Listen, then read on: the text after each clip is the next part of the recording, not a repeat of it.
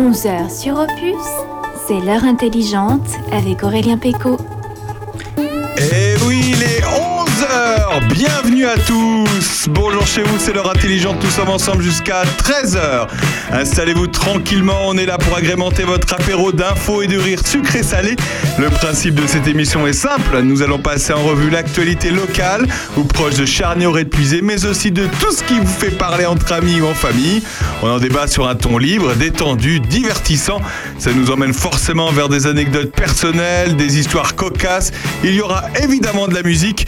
Dans l'heure intelligente aujourd'hui, ils sont les piliers de cette émission. Sandrine Manteau. Bonjour, messieurs. François Jean Do. Bonjour et bienvenue. Et aujourd'hui, on leur a demandé de passer à l'heure intelligente et ils ont évidemment répondu présent. Sophie, elle est propriétaire du vieux pressoir de Fontenouille. Ludovic Abbé et Joachim Ribeiro, ils organisent samedi prochain la fête du vieux pressoir d'antan à Fontenouille. Ils seront également avec nous Charlotte Camus. Elle nous parlera de la matinée Bien vieillir chez vous qui aura lieu vendredi 22 octobre à Charny.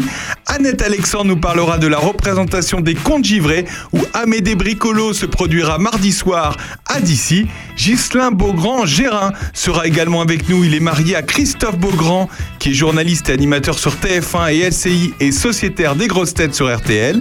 Il évoquera avec nous la sortie de leur livre Fils à papa aux éditions Plomb. Il reviendra sur la venue au monde de leur fils Valentin, né par GPA aux États-Unis. Il nous racontera leur parcours et le bouleversement de leur vie face à l'arrivée de cet enfant, mais aussi un hommage à Bernard Tapie, les infos du coin, tout ce qu'il ne faut pas louper. Et on se retrouve dans un instant. Lui a fêté ses 70 ans, il n'est pas pareil, il a fêté que ses 70 ans, il n'est pas comme Sandrine Manteau. Euh, Jean-Jacques Goldman. Tous les invités qu'on va avoir dans cette émission sont un peu allés au bout de leurs rêves, un peu comme Sandrine Manteau qui rêve de chanter comme Jean-Jacques Goldman. On se retrouve dans un si je instant. pouvais avoir son... A tout de suite dans l'heure intelligente, vous êtes avec nous jusqu'à 13h. Et même si le temps presse,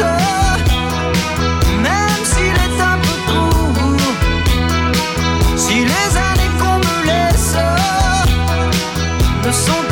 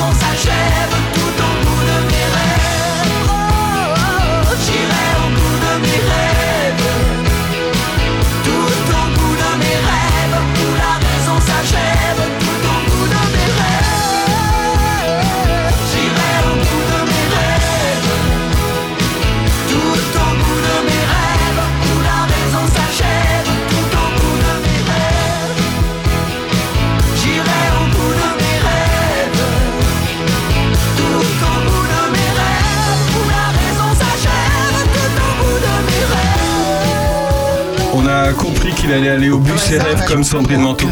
Villages. Vous êtes au cœur de nos villages et le village aujourd'hui c'est Fontenouille.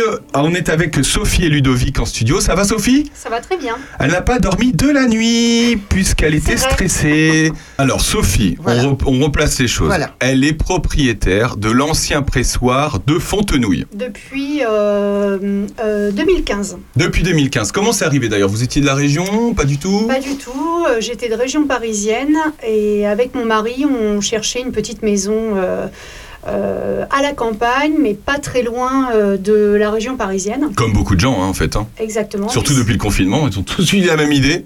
Vous un peu avant Moi, du coup c'était bien avant. Bien avant. ouais. Voilà. On a visité quelques maisons et euh, on nous a fait visiter cette maison à Fontenouille. Et avant même de visiter la maison, on a visité le jardin. On nous a montré ce vieux bâtiment dans lequel euh, était euh, ce pressoir euh, dans son jus. Ce qu'on va faire, c'est qu'on va mettre la photo de, de- du pressoir sur, sur notre page Facebook Ouais. parce qu'effectivement, c'est un sacré lieu. Oui. C'est un sacré lieu. Vous avez, euh, vous savez exactement du coup qui, hein, Sandrine hein Vous avez vu un peu, c'est formidable. Écoute, c'est marrant parce que quand tu vois le pressoir de l'extérieur, alors quand tu dis euh, un pressoir dans son jus, c'est déjà bien. Et, et- C'est et cette circonstance Mais euh, on se croirait presque à la fabuloserie, dis donc. Au, man- au manège de Petit Pierre. T'as vu cette petite. euh, ouais. c'est superbe, hein ouais. C'est très beau. Et aujourd'hui, donc, vous vous en servez de quoi? Vous servez pas du tout de ce bâtiment? Alors, Il y a pas on ne de- s'en sert pas pour l'instant, étant donné qu'il n'est plus en état euh, de fonctionnement. Ça fait euh, depuis euh, 1960 qu'il a arrêté de, de tourner, en fait. C'est un pressoir euh, qui date euh, des, de 1925, Ah oui, quand même. 1925. qui a été fabriqué euh, à Cherbourg Ouais. euh, par les établissements Simon Frères. Euh, il a été euh, euh, posé sur place et euh, la grange a été euh, euh, construite euh, autour. tout autour, tout simplement. Donc ils ont construit le pressoir et après ils ont construit la grange, évidemment. Exactement, oui. Sandrine. Où se trouve exactement ce pressoir? Il est en cœur de village il Au est... cœur du village. Il oui. est au cœur du village. Est-ce que, on- est-ce que toute la communauté s'en servait? Alors, à l'époque, oui, étant donné qu'il n'y avait pas énormément de, de pressoirs euh, fixes comme ça. Il y en avait un à Charny, un à Dissy et le nôtre, le, le pressoir de Fontenouille. Ah oui, alors. Ludovic. Alors, il faut savoir qu'il n'y avait Ah pas, ben. à cette époque-là, il n'y avait pas de système de, de, de- de mecs qui venaient presser en ambulant, Ouais. comme on peut avoir aujourd'hui. Donc, euh, effectivement, on avait un pressoir par-ci par-là disséminé en, en- sur, le- sur la région. Et euh, c'est les pommes qui venaient au pressoir, et pas le pressoir qui venait aux pommes. Alors d'ailleurs, effectivement, euh, la base, ça servait à quoi ce pressoir? On pressait quoi? On pressait des pommes, étant donné que c'était euh, la boisson locale, en fait. Alors des Euh, pommes, du jus de pomme, du cidre et les deux Les deux. Les deux, ouais. Parce que Sandrine, Sandrine, Toi, ça l'a- un ancien parisien. Le jus de pomme Tu Non mais poses des je suis questions pas parisien, je suis charentais. Alors nous, c'est du pinot des Charentes déjà. Et alors Sandrine euh, est pas du tout intéressée par le jus de pomme si, d'ailleurs.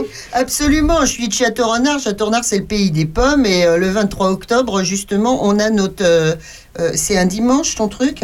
Euh, C'est un samedi. C'est le samedi. Nous, le 24, on a euh, la fête de la pomme à Château-Renard. Eh ben voilà, c'est bien calé. ça. Et ben, on Ah oui C'est bien calé. eh ben, ça serait bien que vous veniez faire une exposition de, de, de ça avec des photos, etc.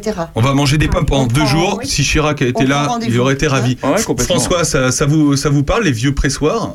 Ah, tout à fait, mais euh, euh, pas seulement les pressoirs. On est, enfin, je pense qu'on est tous euh, attachés au patrimoine local et voir, euh, espérer voir revivre de, de un tel patrimoine, c'est c'est quelque chose de très porteur. Oui, bien sûr que ça me parle. Oui, Super.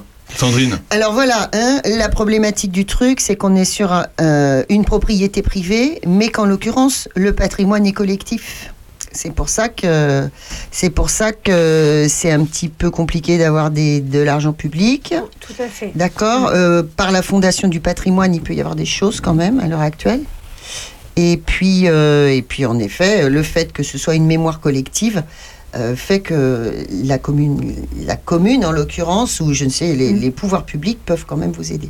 Et donc, il s'est passé quelque chose d'incroyable puisqu'il y a eu une rencontre que vous avez fait avec Ludovic et Joachim qu'on aura un instant, euh, dans un instant par téléphone. Et il va se passer un événement samedi lié à ce pressoir.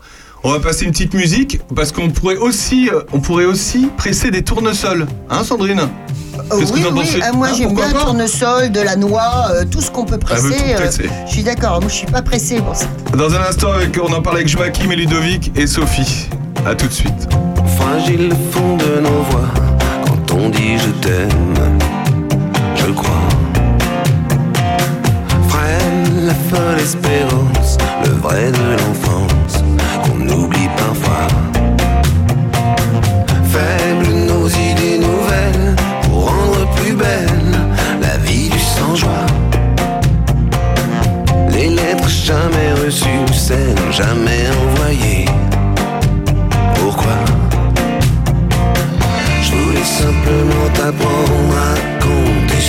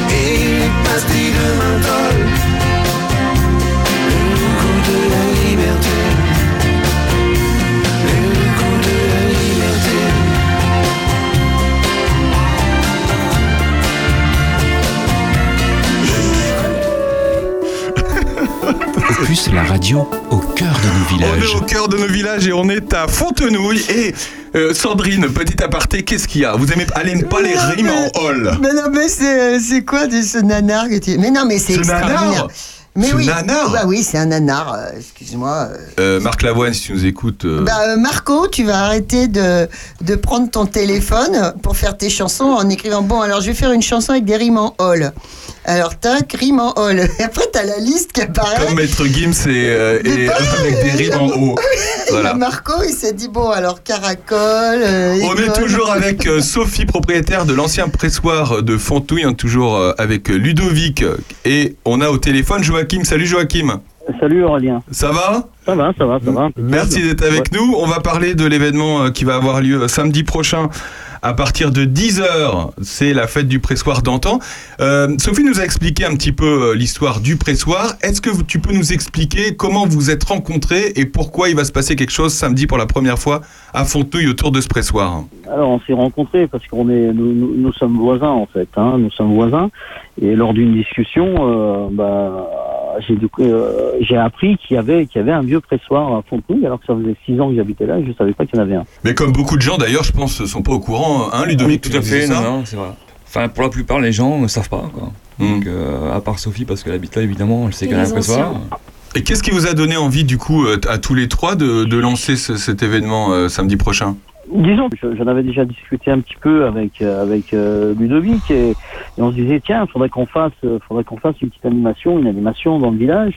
Mais on cherchait au départ, avant de savoir, on cherchait sur quelle base partir, puisque on cherchait quelque chose d'un peu atypique. Et c'est là qu'en discutant après avec Sophie, on a découvert que euh, y avait le pressoir et au grand bon- bonheur pour moi, c'est que ce pressoir est entraîné par un moteur mécanique. Et comme moi, j'adore les moteurs. Eh voilà, tout ce qui est moteur Parce que. Joachim Ribeiro, il est président de l'association Passion Motorsport Collection et vous êtes, euh, d'ailleurs, vous en faites même euh, vo- votre métier, et euh, vous êtes transporteur de véhicules de, de luxe à travers l'Europe, et du coup, effectivement, les voitures, vous avez, on va allier les voitures et le pressoir. Vous n'allez pas presser des voitures, non Par contre, Non, non, non, non, on, on va éviter. Non, ça c'est Armand. ça c'est C'est Armand qui fait ça. Et. Ludovic.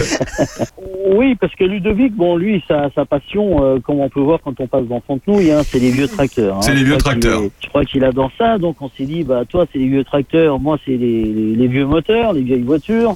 Et Donc, Sophie, euh, c'est les vieilles pommes. Et... Oh, Non, faut pas Les vieux, les vieux pressoirs et euh, Les vieux vieilles pressoirs, voitures le cidre et jus de pomme. Voilà. Et les vieilles voitures également. Donc à nous trois, on va, on va essayer de faire quelque chose, euh, quelque chose de pas mal quand même. Alors, il va se passer quoi samedi? Dites-nous, donnez-nous envie de venir à votre premier événement parce qu'on n'y est jamais allé, puisque c'est la première fois.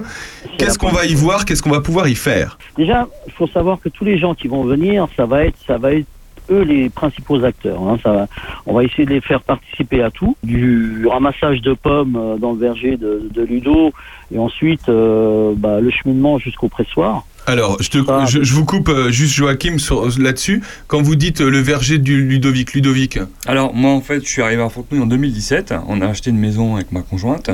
Et en- il y a un verger qui, est, euh, qui jouxte mon, ma propriété et qui est vraiment accolé, qui a certainement appartenu à la maison à une époque, qui a été redivisé autrement. Et euh, en discutant avec le propriétaire, qui a plus de 80 ans, qui est quelqu'un euh, qui est originaire du Nord, comme moi, et euh, qui est arrivé dans Lyon avec ses parents, euh, en ferme, à Fontenouille. Euh, ses parents n'étant plus là, lui, il habite Noé. Et je lui avais posé la question si un jour tu vends le verger, voilà, étant donné que ce soit collé. Euh, il m'a dit tout, écoute, tant que je peux m'en occuper, je m'en occupe. Le jour où je peux plus, euh, effectivement, je penserai à toi. Alors, c'était son bébé, c'était sa passion, un passe-temps. Il passe ses journées là-dedans, à bidouiller, à bricoler. euh, et en fin de compte, eh ben, un jour, il m'a dit voilà, je peux plus. Donc, euh, je lui ai proposé euh, de racheter le verger. D'accord, Sandrine, Anto. Combien de d'arbres Quel type de pommes Combien de variétés? Alors, on a de la rainette, on a de la pomme des Flandres, euh, on a ce qu'on appelle plus ou moins de la Canada, euh, dans- quand on connaît un peu euh, en termes familiers. Euh, Il y a du prunier, il y a du noyer, euh, il y a du pêcher, euh, il y a du cerisier, euh, il y a un peu de tout. Quoi. On est à 34-35 arbres Oh, fruitiers super. Ouais. Et quand tu donc tu vas tu presses aussi de la noix pour faire euh, Non, pas du tout. Euh, lui, il avait euh, cette tradition d'en prendre un peu pour lui, de presser un peu pour lui, et de, de vendre son surplus, hein, comme ça se fait beaucoup. Donc, euh, les gens sont revenus vers moi euh, en me demandant si je comptais souhaiter euh, continuer à vendre des pommes et compagnie. Donc, euh, bien sûr, évidemment.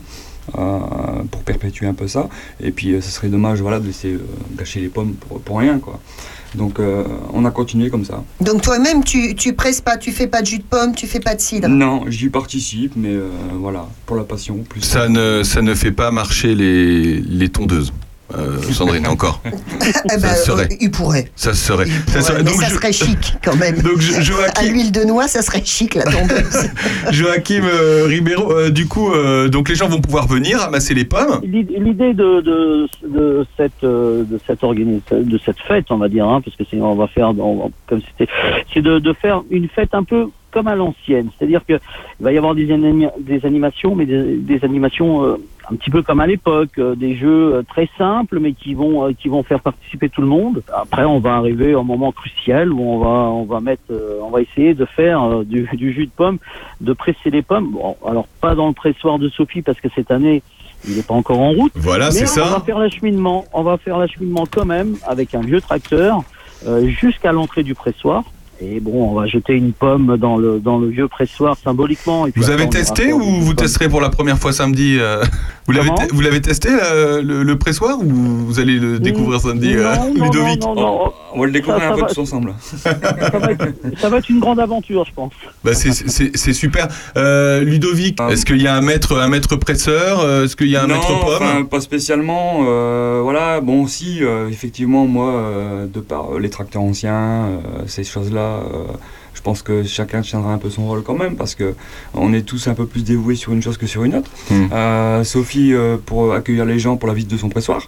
Euh, Joachim, à mon avis, bon, il y aura des voitures, donc ça, c'est son domaine. Chacun son domaine, disons. Quoi. Oui, parce qu'on va pouvoir voir des, des vieux tracteurs, des vieilles voitures, hein, Joachim.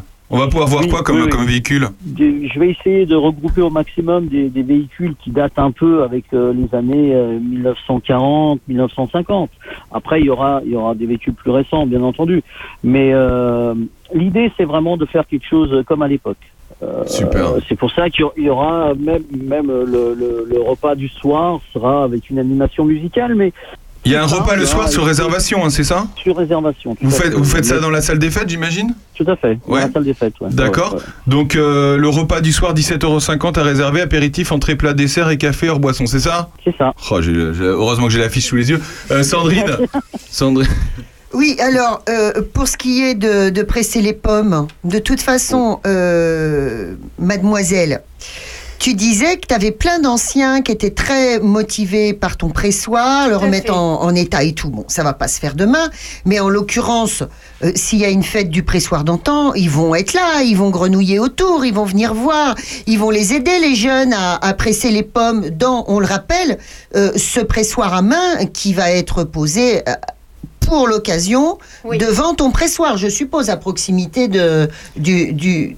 Alors non, pas à proximité, euh, plutôt côté salle des fêtes, parce que voilà, euh, ça s'y prête aussi euh, en, avec les conditions actuelles de passe sanitaire. Ouais, bien sûr. Euh, sinon, c'est un peu compliqué pour, D'accord. euh, pour jauger un peu la foule, mais sinon, euh, euh, c'est le but effectivement avec, le- avec un vieux pressoir. Vieux pressoir que je récupère à l'ancien propriétaire de mon verger, justement, qui pour le coup, lui ne peut plus presser, enfin, la santé fait que voilà. Quoi. Alors, donc, euh, est-ce qu'on propose aux gens de venir avec leurs pommes Non. ou est-ce qu'on se contente des pommes de ton verger? Alors, pourquoi pas, les gens peuvent amener des pommes s'ils Ah, veulent bah oui, partir avec, le- avec leur jus, effectivement. Donc, avec leur récipient, Voilà, avec leur aussi. contenant, parce que sinon, ils vont repartir... euh, Et avec leurs bras.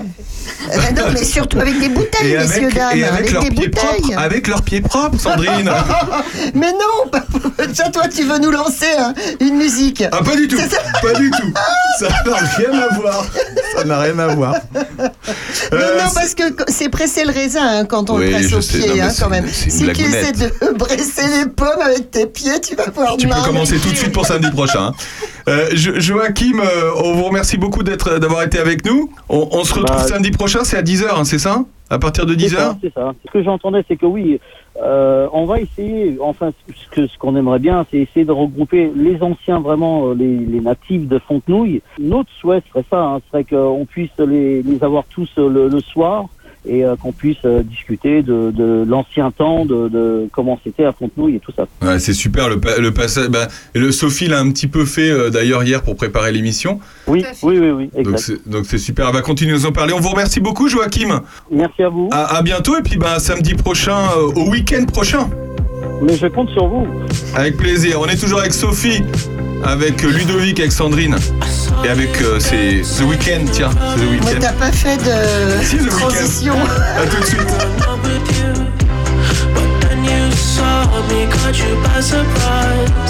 A single teardrop falling from your eye.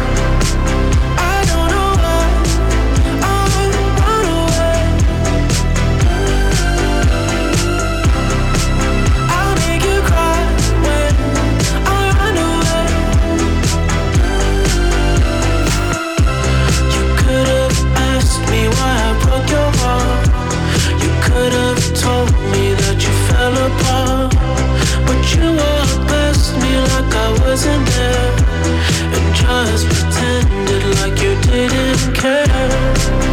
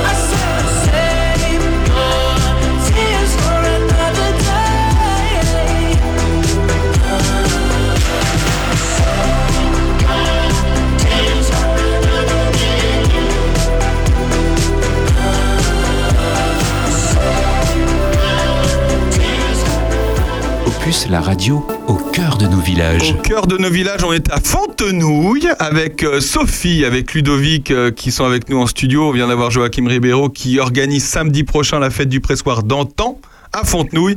Sophie, vous avez rencontré les anciens de Fontenouille et ils vous ont dit des choses, mais qu'est-ce qu'ils vous ont raconté, Sophie? Comment ça, ça fonctionnait C'est-à-dire que les gens venaient euh, avec des attelages, ça se faisait à cheval. Il n'y avait pas de tracteur à l'époque. Hein, on est en 1925, donc euh, les gens venaient avec euh, deux charrettes, euh, un cheval avec un tombereau rempli de pommes et un- une autre charrette avec les fûts. Et en fait, bah, après, il y avait tout le mécanisme, mais ça, je laisse. Vous laissez Sandrine qui a bien connu cette époque. Non, Sandrine. non, mais non, mais tout ça pour te, pour te dire, Sophie, que de toute façon, c'est pas 1925, ça commence en 25. Mais à Fontenouille, le premier tracteur, tu peux attendre les années 60. Hein. Oh oui, oui, oui. tout à Donc, fait. euh, Oui, donc oui. en fait, parce que tes anciens, ils ont connu ça, ils ont connu le cheval, euh, Ah bah oui, c'est ce qu'ils ils ont raconté, connu les, charrettes en, en bois. euh.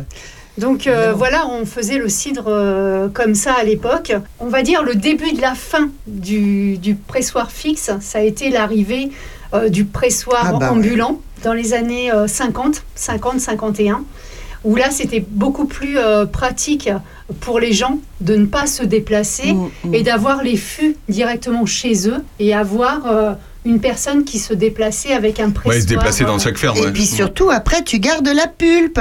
Et avec la pulpe, tu vas pouvoir faire de l'eau de vie. Exactement, Voilà. on faisait la goutte. Le mar. Voilà. Le mar, avec le mar, et ça, ça se passait euh, à, au lavoir, au Apparemment, lavoir de Fontenouille. Ah, au lavoir, ouais. Ouais, D'accord. Tout à fait, parce Ouais. qu'on avait l'eau, euh, on avait euh, tout pour le faire. Et ça, ça se faisait euh, euh, aux alentours du, du mois de février, le mar. On le gardait, en fait, à, une fois qu'on avait euh, terminé de faire euh, le cidre, on Non, gardait notre mar et euh, on faisait plus tard, euh, il y avait l'alambiqué qui euh, se déplaçait et euh, on faisait euh, la goutte. Alors, on n'a on pas Manteau. fini de faire le site, c'est-à-dire qu'on a pressé, on Ouais. a mis le jus de pomme. Euh, La plupart du temps, je pense qu'on ne devait pas boire beaucoup de jus de pomme à l'époque. Non. hein. C'est plus en On le préférait fermenter. Voilà, c'est ça. Et donc, il était en train de bouillir dans les fûts. Voilà. Il était en train de, de maturer dans les fûts et pendant ce temps-là, on faisait. Mais le cidre était euh, vraiment la boisson locale. Enfin, dans les fermes, il y avait énormément de, de, de personnel, il y avait énormément de saisonniers. Et euh, c'était la boisson. Enfin, euh, les, les travailleurs à cette époque-là, c'était euh, euh, deux bouteilles par jour, par personne. Ouais, je suis pas Bon, sûre. Je pense qu'on était C'est plutôt c'est autour toujours de le 3, cas, 4. hein C'est toujours le cas, Sandrine euh, Non, non, pour, non, non. euh, Non, mais Ça rafraîchit le pour cidre. dire qu'en effet, c'était c'était une autre culture et une autre hygiène de vie et euh, Ouais. Ça a peut-être laissé des séquelles, non? Oui, sûrement. Quel est le but de l'événement d'ailleurs? Est-ce que, est que vous avez une vision sur l'avenir, euh, sur ce qui peut se passer, votre, votre pressoir, et puis euh, ce, que ça peut faire autour? Alors nous, on aimerait bien revoir euh, fonctionner. Euh, maintenant, euh, ça n'a pas été simple. La mairie a racheté ce, ce pressoir euh, en 2009 euh, dans le but euh, de faire des journées thématiques autour de la pomme. Euh, et ça n'a jamais euh, abouti Et donc, ils l'ont revendu. Avec la maison, parce qu'il y a une avec maison la maison. Avec la maison. oui. Et euh, bah, c'est nous qui l'avons acheté, mon mari et moi. Euh, alors nous, évidemment, on a des travaux dans la maison à faire, donc on, on- on s'est consacré euh, avant tout euh, À la maison, oui. à la sûr. maison. Maintenant, notre but, euh, oui, ça serait de le refaire fonctionner. Alors non pas dans le but, nous, on n'a pas de verger.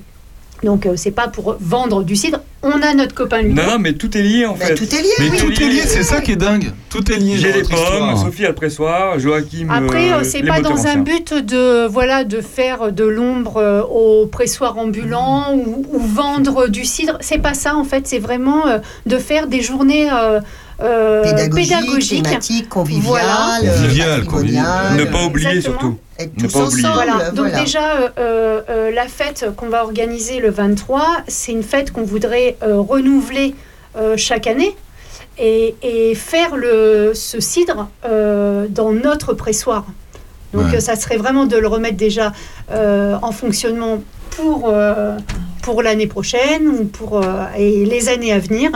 Mais c'est surtout aussi euh, de faire des journées euh, pédagogiques pour euh, les écoles, pour le centre de loisirs, et moi, ce qui me tient à cœur, c'est surtout de montrer aux anciens qui ont connu le pressoir, bah, de leur montrer qu'ils refonctionnent et faire revivre un peu leurs souvenirs. Et ça, pour moi, c'est très très important. Et c'est important aussi sûrement pour, euh, pour François, c'est sûr. non mais c'est sûr, et, et la transmission de savoir, c'est... Oui, c'est un petit peu au cœur de notre projet Ah oui, bien sûr. associatif, notamment pour les, pour les enfants. Et je trouve très intéressant ce que tu as dit, euh, Sophie, tout à l'heure, concernant le fait que les marchands ambulants ont euh, précipité la disparition de ce pressoir. Et je lis ça un petit peu un phénomène, c'est assez, assez curieux, assez paradoxal. C'est que on a acquis dans nos campagnes un confort matériel euh, qui est indéniable et qui a fait du bien. Je pense également à la télévision, euh, choses comme ça. Mais ça a coupé un peu le lien entre les gens. Et euh, je trouve que ces, ces- ces manifestations-là permettent justement de refaire ce lien qu'on a, qui est un peu qui, qui a disparu, et le faire renaître de cette façon-là. Je suis très satisfait, d'autant plus satisfait que depuis cette année au centre, euh, les jeunes s'impliquent dans, le, dans le- la préservation du patrimoine local. Euh, pour le 11 novembre, les, les jeunes vont participer à la, à la rénovation du monument aux morts euh, de, De Prunois de Prunois. Et donc, euh, si nous pouvons participer, si les jeunes peuvent participer à la, à- au nettoyage, un petit peu à, la réfection de ce, de ce pressoir, on, on serait, on est vraiment partant et on se fait. Vous avez bien fait de venir, Sophie, ce matin avec Ludovic. Non, mais on nous cache tout, on nous dit rien, cette histoire de monument aux morts Non, mais ça euh, vient juste de- euh. Ça, ça s'est décidé cette semaine. mais- Oui. Oh, c'est formidable. Super. Alors, toujours est-il, moi, euh, c'est tout simple, hein, c'est tout bête. hein. Je me suis replongée, en ce moment, je suis replongée dans Jean-Jacques Rousseau. Rousseau, il dit euh, euh, pour que l'homme aille mieux, il faut que l'homme retourne vivre dans la nature, au grand air. Et moi, je, ce que je projette là dans votre histoire, c'est de voir les familles et les, les enfants. On pose les téléphones portables, n'est-ce pas, mon ado et, euh, et on va ramasser des pommes. Quand il fait beau, alors quand il fait pas beau, c'est un peu plus relou. Mais quand il fait beau, c'est l'une des occupations les plus ludiques et les plus sympathiques Tout de l'année. Et après, il faut les presser. Oui, après, faut les presser si tu veux. Oui, c'est vrai que la plupart du temps, on peut pas les, on, on peut pas les croquer les Est-ce que vous, est-ce que, parce que je crois qu'à l'époque, la mairie a racheté le, le pressoir et puis cherché une entreprise pour le rénover. Est-ce que vous connaissez des entreprises qui sont capables de rénover ce genre de. des- Alors, de- des entreprises, non. Par contre, Des euh, artisans des, euh, des artisans non plus. Parce que ça doit pas Alors, être évident, ça- c'est ça le problème. pardon. Je crois que c'était le problème à l'époque. hein. Ça va se faire entre passionnés, entre passionnés en fait. hein. Euh, euh, des connaissances à moi, à Sophie, à Joachim, euh, qui ont eu des métiers liés à la mécanique, hein, euh, qui sont à la retraite aujourd'hui, qui ont un peu de temps. Et euh, Parce que le problème à l'époque, envie. à l'époque, c'est qu'ils ont trouvé personne, je crois, pour le rénover. C'est ça aussi qui a bloqué un petit peu dans le projet de, de la mairie euh, à l'époque. Mais, euh, mais, vous, mais si tout le monde s'y met, c'est vrai que tu es dans la mécanique. il n'y a, y a euh, rien de compliqué en fait euh, Ouais. à le remettre en route parce que tout y est. Euh, il manquera euh, le moteur fixe qui est plus. Euh, il était certainement animé avant par un moteur fixe thermique. Après, avec l'évolution, il a été animé par un moteur électrique, un gros moteur électrique. Donc le but, c'est de le remettre avec un gros moteur thermique à l'ancienne, un gros monocylindre, un Bernard. Ça, c'est magnifique, ça. les Mais si vous le rénovez, c'est comme à l'époque ou justement vous allez le. Non, non, c'est Ah dans non. le- c'est Il va être à en l'époque, hein. 2.0 là. Enfin, il faut le voir quand même, c'est pour ça qu'il faut venir le visiter, parce qu'on est sur des poulies, euh, sur un arbre, hein, comme une usine, hein, avec euh, plusieurs poulies qui animent plusieurs choses, et des poulies en bois, euh, enfin, euh, des poulies en bois, on n'en voit plus, c'est fini, ça, c'est... euh, venir le L'élévateur avec les godets euh, percés, enfin, euh, c'est c'est vraiment une Magnifique. Parce que, petite précision, quand vous verrez les photos, vous vous demandez par où les pommes elles rentrent quand même. Oui, les photos, on les a mis sur notre Un page tracteur qui Facebook. reculait avec une, euh, avec une remorque, pardon, on se demande par où elles rentrent les pommes. En fait, il faut savoir que la porte, vous verrez sur les photos où il y a un vélo, euh, c'est un pont-levis qui se couche par terre, le tracteur est reculé dans... Ah, d'accord, c'est super. Mais c'était vachement ingénieux en plus Ouais. à l'époque. Ah oui, ouais, ouais. Et on vidait les pommes dans comme une cave. hein. Et euh, c'est un, c'est un, comme un tapis roulant, mais avec des godets qui montaient les pommes jusqu'au broyeur en haut à l'étage. Et euh, ça tombait dans le Il n'y avait pas de vis sans fin, c'était euh, c'était un tapis roulant. ça, ouais. Alors, Il y avait une vis? Oui, il y avait en fait les pommes tombées euh, dans un trémies. Et, euh, et euh, en bas, en fait, tout au fond, il y avait euh, une vis sans fin. Elle nous a fait un schéma, Sophie. Ah oui, Ça, c'est très Ah ouais. radiophonique, le Non, schéma. mais on mettra le schéma de, de Sophie sur, euh, sur Facebook. On C'est- va pas me dire ça. Allez, mon- montrez-nous votre schéma, euh, Sophie. Donc Ah oui. en fait, il y a le trémies. On mettait les pommes avec l'eau. Il y avait une vis sans, sans fin. Donc euh, ça faisait euh, sauter les pommes. Et en fait, là, on Hop a un là, la élévateur pomme. Avec des godets euh, percés qui montaient jusqu'au broyeur. Et ensuite, ça tombait d'un bras et d'un autre. D'accord. Voilà. Et, Et c'est quoi le récupère. truc au milieu là C'est le broyeur. Alors, On a- J'étais sûre. Effectivement. Oh, bah, c'est sûr, de toute façon. Ça ressemble à quoi d'ailleurs Je sais Ça ressemble à un, un obélisque. Voilà, il y a l'obélisque qui, qui presse les pommes. justement, c'est atypique, c'est pas Ça un broyeur comme un- les autres. Ça s'appelle un vérin. Voilà. Ça s'appelle un vérin. Bah, elle appelle pas du tout ça comme ça, euh, Sandrine. Mais je connais, mais je chacun son truc. Je connais Chacun ça. son Vérin, truc. je connais. Oh, oh, ok. On se retrouve dans un instant, on continue à parler de cet événement. Dans un instant, on sera avec Annette Alexandre pour parler des tu givrés. Ça aura lieu mardi. Rien du tout. On est tous ensemble. C'est nous. On est tous ensemble. Nous. Nous. Nous, les fervents défenseurs du cidre. À tout de suite. T'aurais pu nous trouver quand même une petite chanson sur le.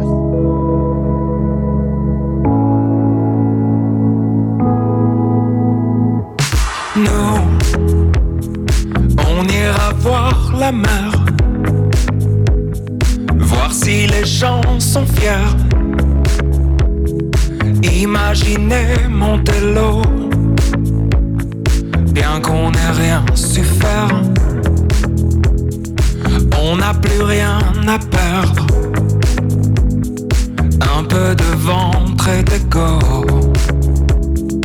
et quelques langues à défaire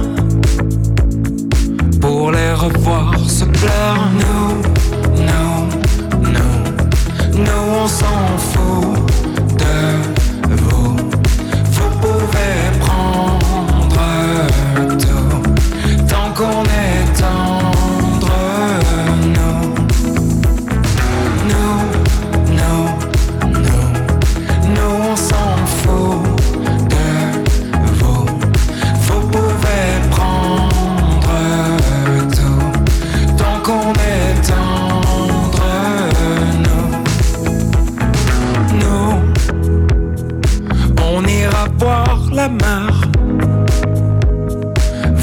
la lune est claire.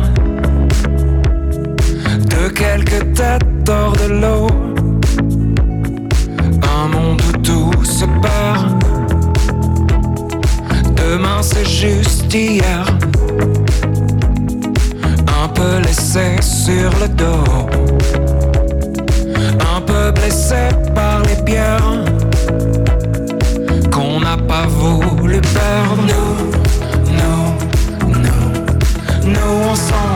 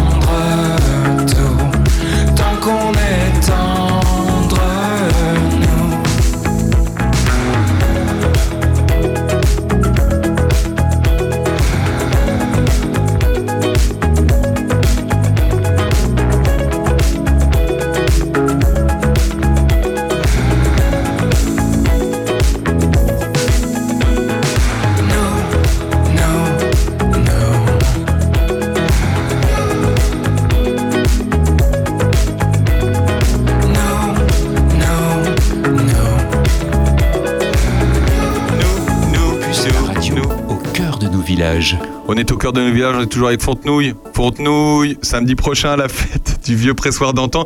Merci Ludovic d'avoir été avec nous. Euh, il va devoir aller travailler quand même parce que bon, euh, hein Non, mais moi, On je suis très que- contente d'avoir rencontré. Ludovic. Il est passionné, Ludovic. Cette émission est faite pour ça, on fait des rencontres. Ludovic, vous nous, tu nous rappelles ce que tu fais euh, Alors, au moi, passage je- à Fontenouille? Je suis artisan et commerçant en motoculture de plaisance, euh, donc c'est-à-dire entretien, réparation, vente de pièces, euh, d'accessoires, tout ce qui a trait et qui touche à- au parc et jardin. C'est l'hiver, il faut faire réparer sa tondeuse, hein Sandrine?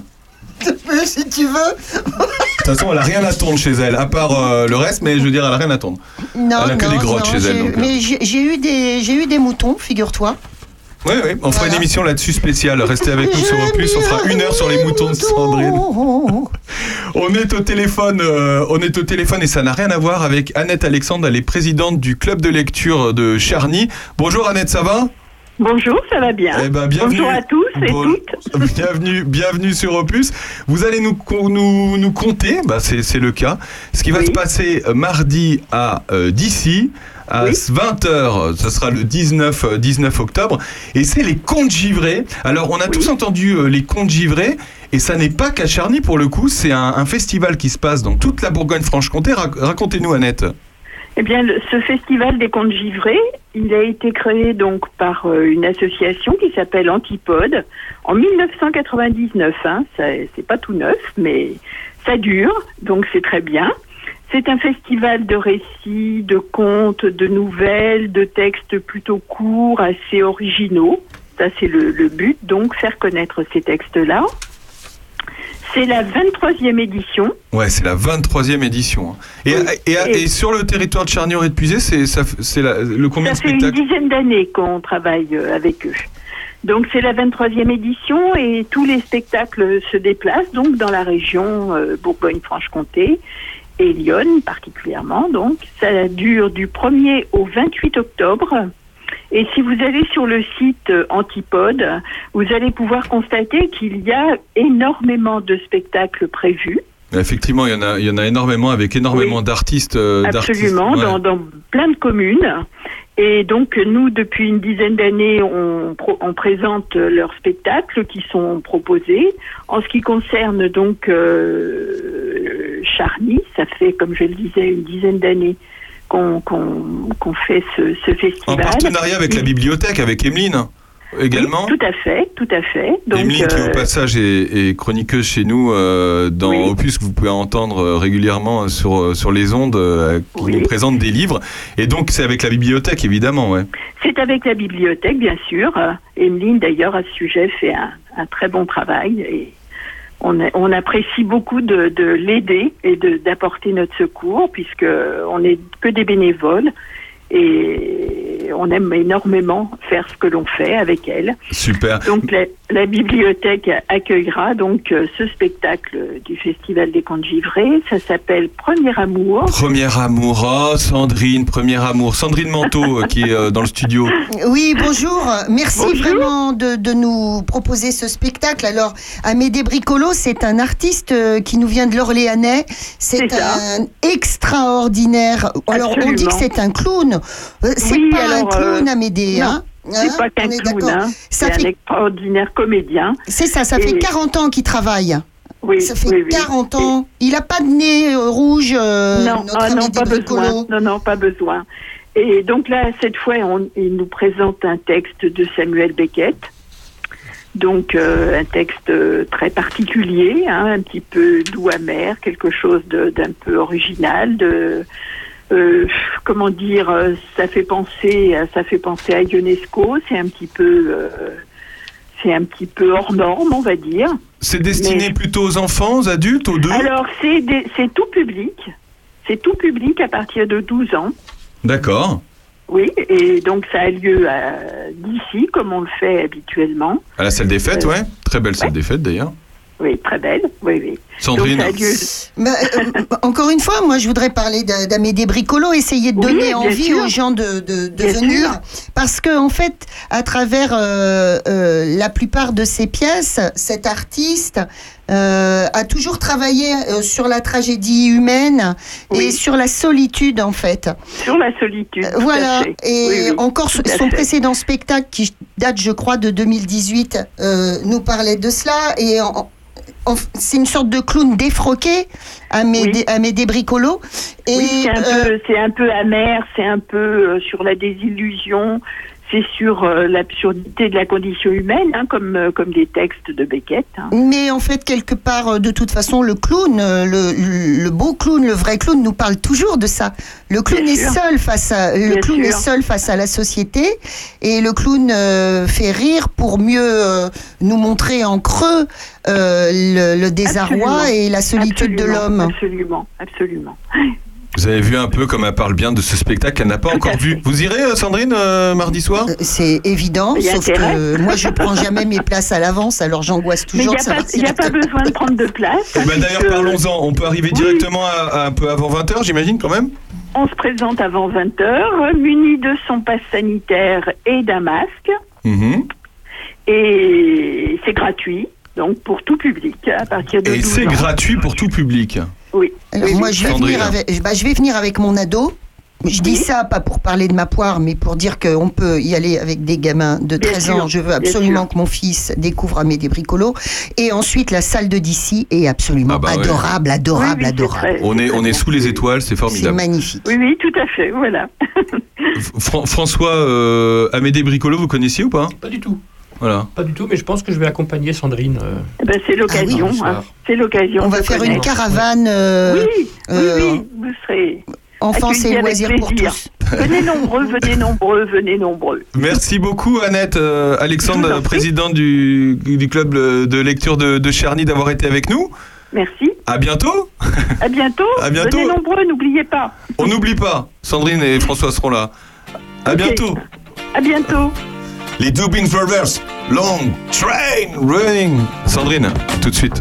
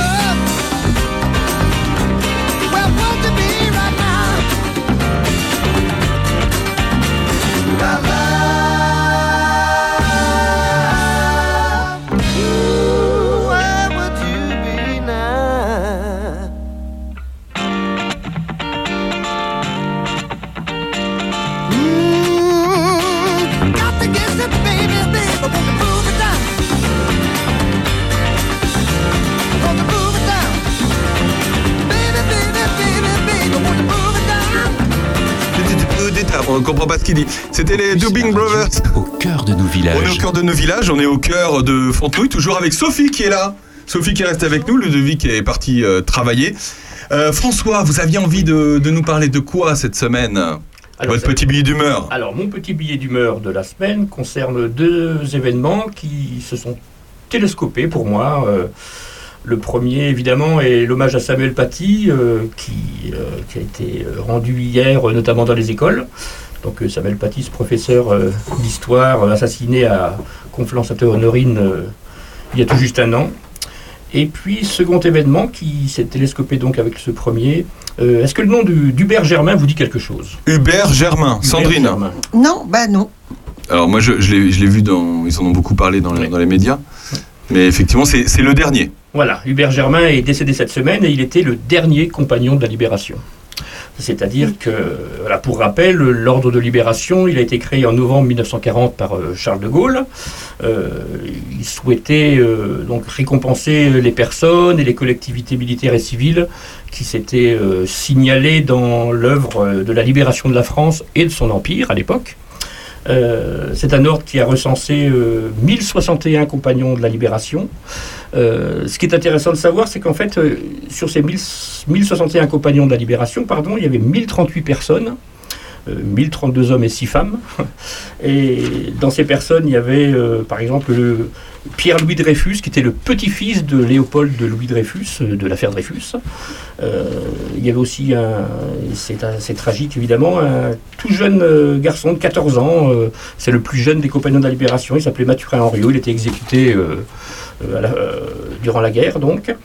Euh, donc 1038 personnes, 5 communes également lors, de la, la libération, là, on ne le sait pas toujours, et puis 18 euh, unités combattantes. Tu, tu connais le nom des communes? Alors il y a Paris, euh, l'île de Saint, Nantes, Grenoble, et puis évidemment Vassieux en Vercors. En Vercors euh, Le village des Justes. voilà. Euh, et donc pour en revenir à Hubert Germain, bah, il sera donc inhumé au mémorial de la France combattante sur la pente du Mont Valérien à Suresnes dans les, dans les Hauts-de-Seine, euh, dans le dernier caveau qui n'est pas encore occupé puisque euh, dans ce mémorial il y a 17 caveaux qui accueillaient jusqu'à présent euh, euh, 11 militaires et 5 résistants intérieurs. Dans les militaires on peut noter la présence de tirailleurs africains d'Afrique du Nord, deux autres tirailleurs d'Afrique noire, et euh, dans les résistants intérieurs, il y avait un FFI évidemment du, du Vercors et puis euh, un de la résistance indochinoise. C'est un bel hommage que nous fait François là. Sans- Non, mais ça m'interpelle. euh, François, il nous parle de 1000 bonhommes, euh, 6 bonnes femmes. euh, ça me va pas.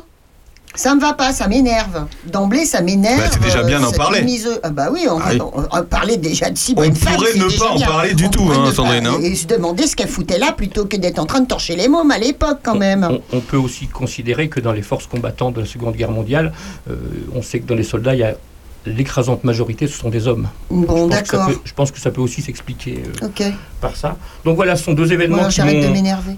Oui. Oh. Arrêtez le café, je vous ai dit, Sandrine, déjà. Non, c'est un bel hommage, euh, François, que Voilà. vous faites. euh, Juste pour terminer, ça a été, voilà, c'est l'occasion pour nous, je pense, d'avoir une pensée pour euh, toutes les personnes qui, dans les heures sombres de notre histoire, euh, ont lutté, luttent et lutteront euh, encore contre le fanatisme, la dictature, l'obscurantisme. Et euh, on peut citer une très belle phrase de, de Marie-Joseph Chénier euh, qui dit Le malheur n'est vaincu que par la résistance. Voilà. C'est- c'est beau. Merci beaucoup, euh, François, pour cet hommage. Lui, euh, il l'a chanté un petit peu. Jean-Jacques Goldman. Encore? Bah, et c'était Mais son anniversaire. Vraiment C'était son anniversaire, il a eu 70 ans. Ça se fête. Quand vous aurez 70 ans, Sandrine, on On fera ça. teuf. On fera une émission spéciale. ça durera 3 jours. A tout de suite, vous êtes avec nous jusqu'à 13h.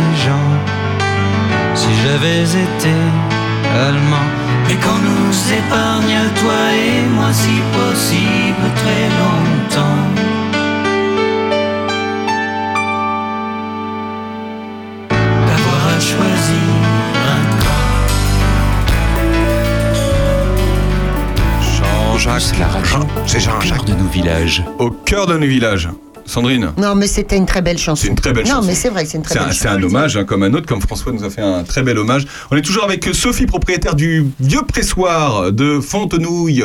Et ça aura lieu euh, samedi, a une fête. C'est une fête, c'est une fête formidable. Vous allez pouvoir voir des vieilles voitures, vous allez pouvoir presser comme à l'époque.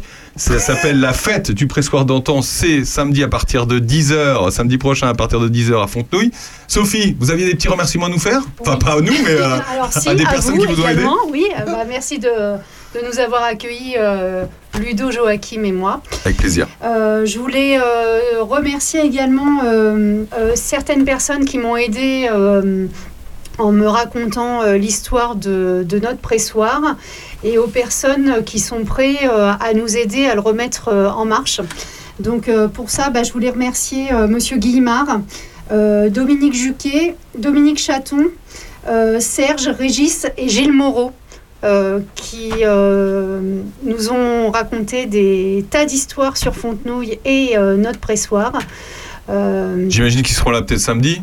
Oui, oui, oui, étant donné que euh, Dominique Chaton euh, fera la visite guidée euh, deux, deux fois dans la journée. À quelle heure Vous avez les heures ou pas? Alors, il y aura une heure le matin, une heure l'après-midi. D'accord. Ça, Donc on pourra visiter le pressoir, on vient, on va pouvoir faire le tour et lui, euh, lui, En fait, a la mémoire de, de- de cet endroit-là aussi, il l'a- il connu. Alors, euh, la mémoire, mais surtout euh, vraiment le fonctionnement. Euh, vraiment expliquer. Ce que vous euh, nous avez montré en schéma tout à l'heure. Les vérins. Les vérins, Le le vérin, vérin, l'obélisque, tout ça, c'est Dominique Chaton qui le racontera. voilà. exactement. Voilà, je voulais remercier tout le monde. Bah merci, euh, merci Sophie. C'était très intéressant, la mémoire continue. On va parler de toute autre chose. On est en ligne avec euh, Charlotte Camus, elle est chargée de projet en prévention et promotion de la santé à la Mutualité française Bourgogne-Franche-Comté. Ça fait long, dis donc, pour votre carte de visite. Bonjour Charlotte Camus. Bonjour. Vous avez une très Bonjour très longue. Bonjour. Euh, on va parler d'un événement qui va avoir lieu euh, la veille. La, veille, bien vieillir chez vous. Chez vous, et ça se passe à Charny de 10h à 12h. Alors, euh, vieillir, bah, des fois, c'est inéluctable, hein, Sandrine Vieillir, cela n'est rien. Vieillir, la belle affaire. Mais mourir, non, c'est le contraire que Alors, chantait. Charlotte C'est Camus, je vous contraire présente. que chantait Jacques Brel. Je vous présente euh, Sandrine Manteau qui est correspondante pour l'éclaireur du Gâtinais. Et il y a François Jandot aussi qui est avec nous. Qu'est-ce qu'on va pouvoir. Alors, il faut avoir plus de 60 ans pour cet événement, c'est ça? Euh, oui, donc en effet, voilà, c'est un événement qui est financé dans le cadre de la conférence des financeurs de Lyon Oui. et qui est ouverte à toute personne de 60 ans et plus, indépendamment de la caisse de retraite et de la complémentaire santé. D'accord. Et donc, il faut s'inscrire. Et qu'est-ce qu'on va pouvoir y faire pendant ces deux heures? Alors, donc en fait, c'est un rendez-vous info santé. Donc, on, on peut appeler ça sinon une conférence. euh, donc, qui est animée par euh, la personne qui animera ensuite l'atelier de quatre séances qui sera proposé par la suite. Donc, cette intervenante, elle est psychothérapeute, coach de vie.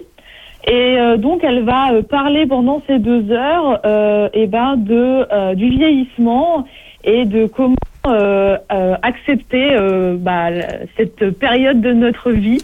Voilà, donc via l'échange, via l'écoute et via bah, les émotions et les besoins qu'on peut ressentir lors de cette période de vie. D'accord. Quel est le but Est-ce qu'on peut dire d'abord, on aurait peut-être dû commencer par ça, quel est le rôle de la mutualité française?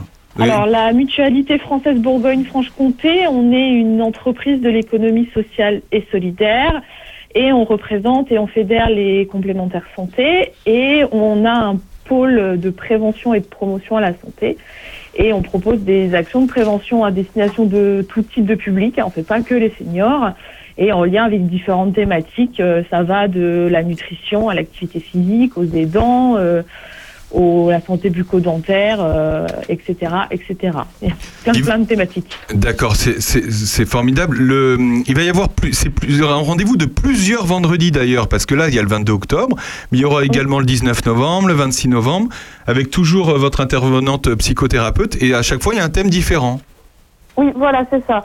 Donc, à, à la fin du rendez-vous Info Santé, donc, qui est prévu vendredi, euh, les personnes peuvent donc s'inscrire à, des séances complémentaires. Donc, il y en a quatre en tout. Donc, il y a une première séance pour apprendre à faire connaissance, donc qui s'appelle Faisons connaissance, donc qui a lieu le 19 novembre euh, de 10h à midi. Euh, il y a ensuite deux séances, une séance sur les besoins voilà, donc on fait le tour sur bah, les besoins des personnes en lien bien sûr avec le vieillissement. Ensuite, il y a une séance sur les émotions. Donc là, pareil, on va faire le point sur euh, bah, qu'est-ce que les émotions, quelles sont-elles et euh, bah, comment les gérer au quotidien, euh, par quelles techniques on peut gérer la peur, le stress, la joie, la colère, etc. Et on fait une dernière séance le 10 décembre qui est vraiment une séance bilan où on revient sur bah, toutes les notions qui ont été vues et puis bah, comment amener un changement de comportement en lien avec notre santé pour euh, bah, mieux vieillir et vieillir en, bo- en bonne forme et en bonne santé. J'imagine que c'est gratuit. C'est totalement gratuit Très bien. pour les participants. Fr- François, ça vous parle, la vieillesse? Ça me parle d'autant plus que j'a- j'accueille ma mère à la maison, etc. Et je me rends compte en parlant avec, euh, j'ai des voisins aussi assez âgés, que on vit aujourd'hui plus longtemps, euh, mais qu'on est dans le même temps confro- confronté à une, à une injonction sociétale un petit peu de faut il faut rester jeune. Et moi, je vois de plus en plus de, de personnes âgées, etc., qui ont peur ou qui refusent de vieillir. Et je trouve que ces opérations-là sont, sont vraiment louables et, et utiles, et, et je vous en félicite, vraiment. Vous avez entendu, euh, Charlotte? Oui, oui, j'ai j'ai François vous entendu le félicite. propos. Il il y euh, il y en a beaucoup dans le département d'ailleurs. De... Vous, vous- vous tournez euh, dans pas mal de communes, j'imagine, avec ce Euh, dispositif oui, oui, donc euh, on a on a d'autres actions de prévention pour pour les seniors. On en a sur l'activité physique. On a présenté par exemple à qu'on a proposé pardon à à Blénaud ou à Saint-Clément. On a fait une action sur la santé du pied à Chablis.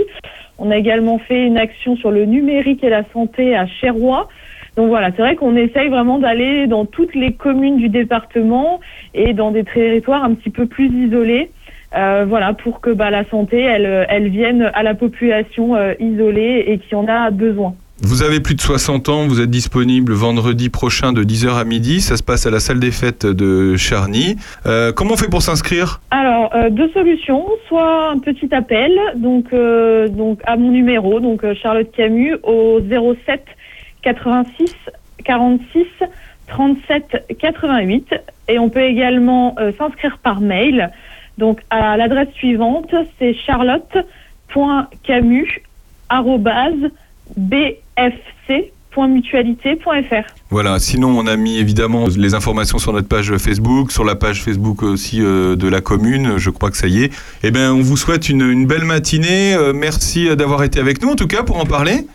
Et Bah, je puis, vous remercie beaucoup. et puis on se rappellera peut-être ben, pour la prochaine date à la rigueur, le, pour le 19 novembre. Vous nous direz comment ça s'est passé la première fois Eh ben, il n'y a pas de souci. On, on peut se rappeler et faire un petit point sur, euh, sur la mise en place de l'atelier. Voilà, l'info santé. Lui, il a chanté. Au revoir, merci beaucoup euh, Charlotte. euh, Camille. Merci beaucoup. Lui, il a chanté la santé et c'est depuis hier. Il a sorti C'est une nouveauté et c'est c'est Stromae. C'est une nouvelle chanson et elle est sortie hier. Et ça s'appelle Santé. Rosa, Rosa, quand on fout le bordel, tu nettoies. Et toi, Albert, quand on trinque, tu ramasses les verres. Céline, Bataire, toi tu te prends des vestes au vestiaire. Arlette, arrête. Toi la fête, tu la passes aux toilettes. Et si on célébrait ceux qui ne célèbrent pas? Pour une fois, j'aimerais lever mon verre à ceux qui n'en ont pas. À ceux qui n'en ont pas.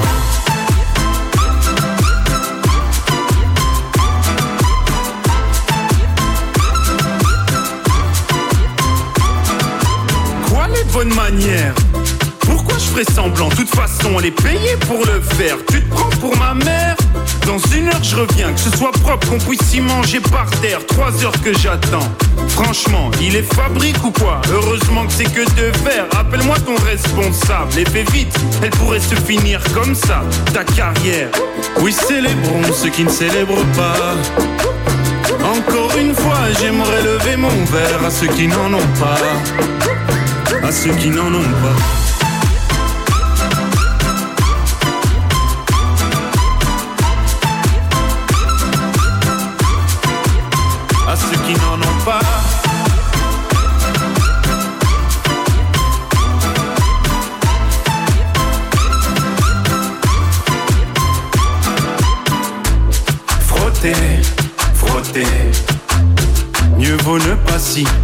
Frotter, frotter. Si tu ne me connais pas, brosser, brosser. Tu pourras toujours te brosser, brosser.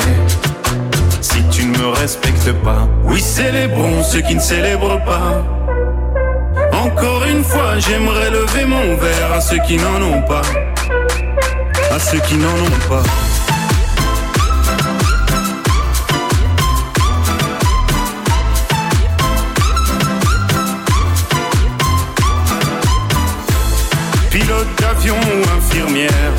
Chauffeur de camion, hôtesse de l'air, boulanger ou marin pêcheur, un verre aux champions des pires horaires, aux jeunes parents bercés par les pleurs, aux insomniaques de profession, et tous ceux qui souffrent de peine de cœur, qui n'ont pas le cœur aux célébrations.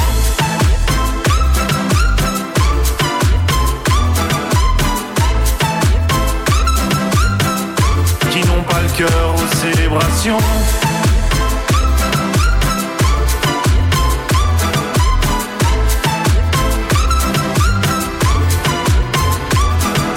Et c'était, c'était Stromae. Vous connaissez cette chanson, euh, Sandrine? Bah non, parce que vous venez de me dire que vous venez de me dire qu'elle vient de, de- de sortir cette chanson. Elle est sortie hier, alors personne n'était au courant. Personne n'était au courant, il a sorti ça comme ça. euh, c'est la surprise de la surprise de, de Stromae. Et c'est santé. Euh, bah, c'est très chouette. Euh, D'abord, il a toujours euh, des textes un petit peu profonds, en même temps euh, gentils. euh, c'est bien. Vous, vous, êtes, vous vous rattrapez quand même parce que vous ne vous avez pas pu vous empêcher, Aurélien, de nous passer du Julien Doré tout à l'heure. Alors. Là, au moins, euh, ça contrebalance un petit peu du Un jour, Julien on va Doré. Merci. Julien Doré, vous lui direz ce que vous pensez. c'est super ce qu'il fait Julien Doré. Mais ça, ça va, on va pas se casser le pompon au niveau des textes. Là, quand même, Stromae, tu vois, il arrive à nous faire euh, danser. euh, en ayant un petit message sympa. Donc c'est célébrons ce qu'on ne célèbre pas. Et ben là, on va célébrer, Voilà. on va célébrer un homme. Arrête. Il est décédé la semaine dernière, célébrer, enfin en tout cas lui rendre hommage parce qu'on l'a pas fait à l'émission euh, la semaine dernière. C'est Bernard Tapie. Hein, François Bernard Tapie. Oui, vous l'avez Ber- jamais rencontré, hein? Oui, Bernard Tapie, euh, une, Le héros de François. personnage personnage atypique, clivant certes. Euh, on dit qu'on se marie souvent euh, pour le meilleur et pour les pires. Euh, je pense qu'on peut sans scandale dire que de, de Tapie qui s'est marié lui avec la France pour les milliards et pour le pire. C'était d'ailleurs le titre d'un article d'un grand quotidien national il y a quelques années. Il était un homme public, qui ne laissait personne indifférent, et un homme d'argent public, c'est certain. Euh, pour ma part, je retiens un homme d'instinct, très entier, impulsif, euh, dont on a beaucoup critiqué les arrangements avec la vérité, mais, mais je crois que ça faisait partie du personnage. Il avait, c'est quelqu'un qui avait sa vérité euh, et ses zones, ses zones d'ombre. Euh, D'ailleurs, qui n'en a pas des zones d'ombre, je pense qu'on on en a tous. hein. Euh, il est vrai qu'il a cherché avidement à amasser de l'argent dans bien des domaines. Euh, quand on lit des choses à son sujet, on se rend compte qu'il avait sans doute quelque chose à régler avec son enfance. Il était fils de tourneur-fraiseur et il l'a beaucoup caché. Il s'est inventé une, une, une enfance un- beaucoup plus pauvre, etc. Mais il avait quelque chose à régler avec ça. Et ce qui, ce qui peut être révélateur, par exemple, c'est de savoir que le, le titre d'un de ses 45 tours, parce qu'il était chanteur aussi, euh, Bernard Tapie, il a poussé la chansonnette. euh, cette chanson s'appelait Passeport pour le soleil.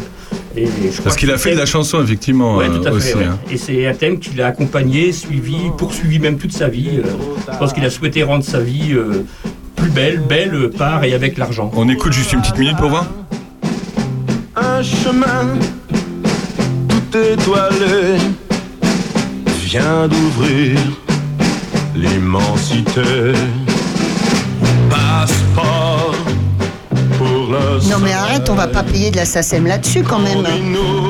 Il touchera plus grand chose pour le coup. Ben, justement, raison de plus. Il a assez fait gagner d'argent euh, à ses enfants et à ses arrière et à ses petits. Est-ce qu'on n'a pas l'impression qu'il a voulu. euh, Est-ce qu'il voulait toucher à tout? Enfin, on le connaissait pas personnellement, mais on a l'impression qu'effectivement, c'était un touche à tout. Il a fait du théâtre, il a fait. euh, Oui, oui. Bah, il, a eu- il, a, il a eu- il- il a rempli sa vie, effectivement. oui. Il, a, il, a, il a fait des choses euh, de façon très éclectique et tout. Euh, par contre, pour terminer, moi, j'ai été. euh, C'est un personnage qui m'a pas beaucoup ému durant sa vie. Je euh, pense. Sauf euh, quand j'étais plus jeune, en 1993, lorsqu'il permet à l'OM de, rem- de remporter la Coupe d'Europe de foot. Oui, c'est surtout ce qu'on retient, content, effectivement, ouais, ouais. Par contre, euh, euh, ces dernières années, depuis, de- depuis sa maladie, je trouve qu'il a donné une leçon de vie et de mort euh, assez incroyable.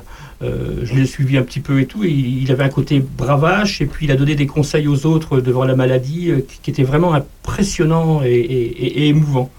Et, d'ailleurs, il y a un livre qui est sorti il n'y a pas longtemps de Franz, Oli- euh, Gisbert, hein, qui s'appelle Leçons de vie, de mort et d'amour, qu'il consacre à Tapi.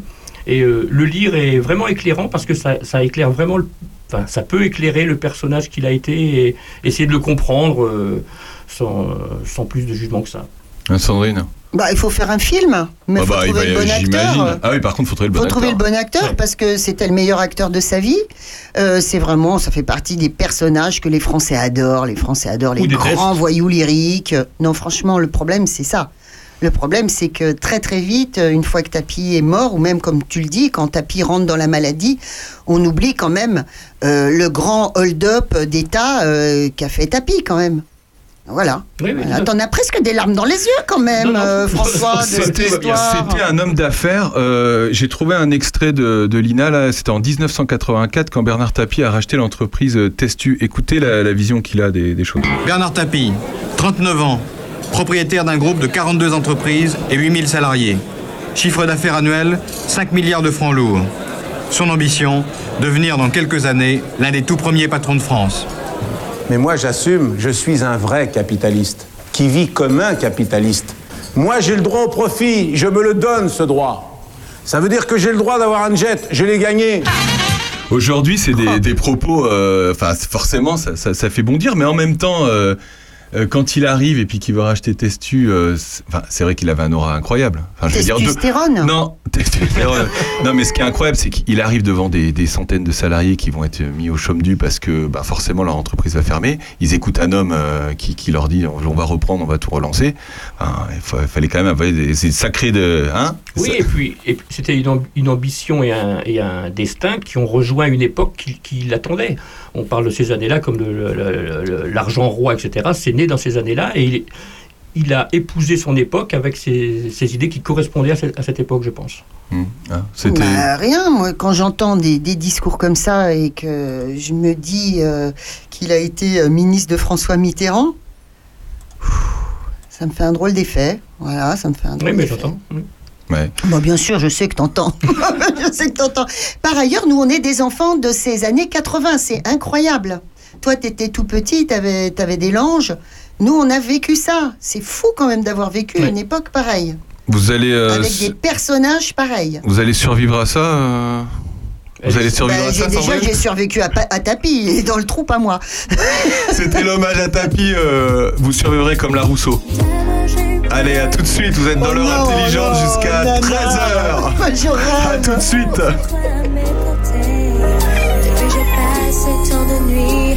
À me dire que t'avais tort à t'en vouloir. Et puis je me suis habituée et tu reviens si sûr de toi. Avec ce regard qui se teint et des mots stupides et tristes. J'aurais dû changer la serrure ou juste reprendre la clé. Si j'avais pu imaginer que tu reviendrais me troubler, sors de ma vie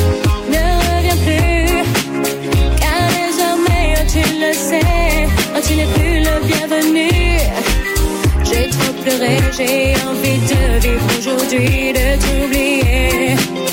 Et tant que je serai aimé, je survivrai. Je survivrai. J'ai tellement, de choses à faire que je préfère le dire. N'essaie pas de m'attendrir, non, n'essaie pas de revenir,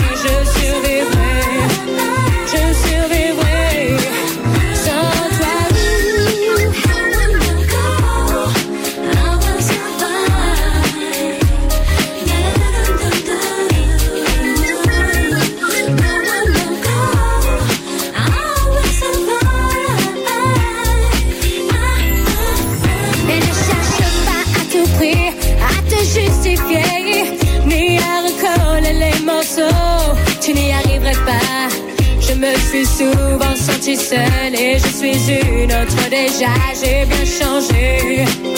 Tu ne me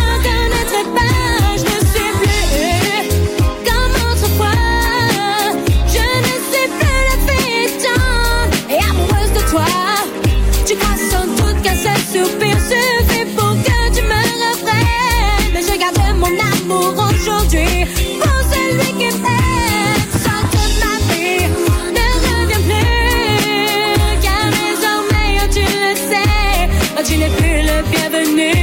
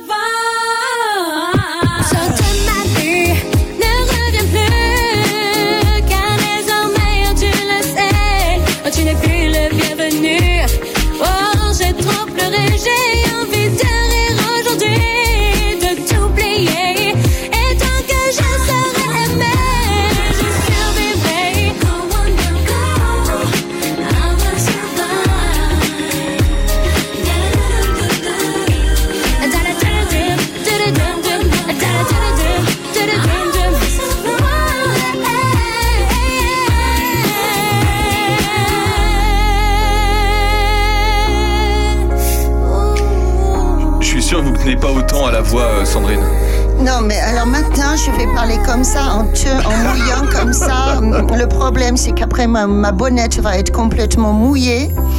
Oui. La Rousseau Non. Je survivrai. Oui, mais I will survive.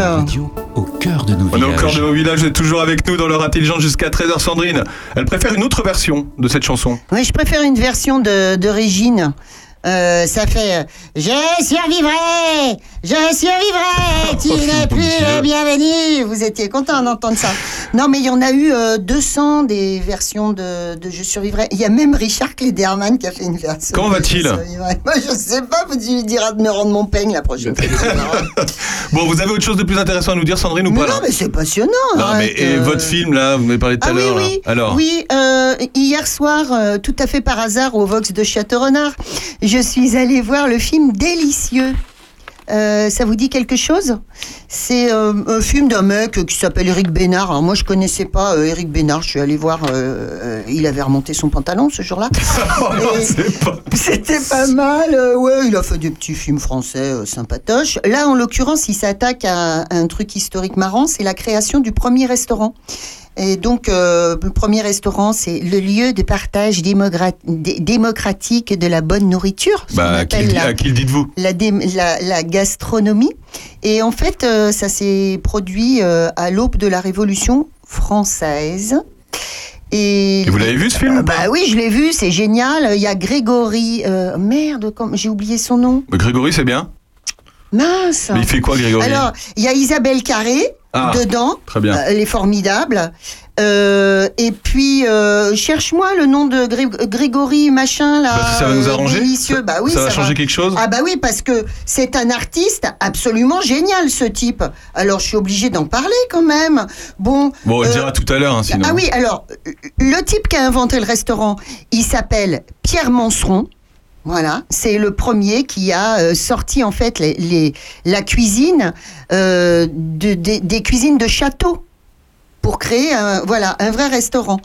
Et puis, euh, ah, Grégory Gadebois, Grégory Gadebois. Oh, mon Dieu, elle est touchée par la grâce. Voilà. Alors, c'est un petit film, hein, ça va pas vous faire euh, mal au pompon. Vous pouvez y aller avec vos ados, une fois pas, une fois, c'est pareil. Alors, le type, il essaie de faire des belles images, euh, un peu, tu sais, genre euh, euh, ridicule.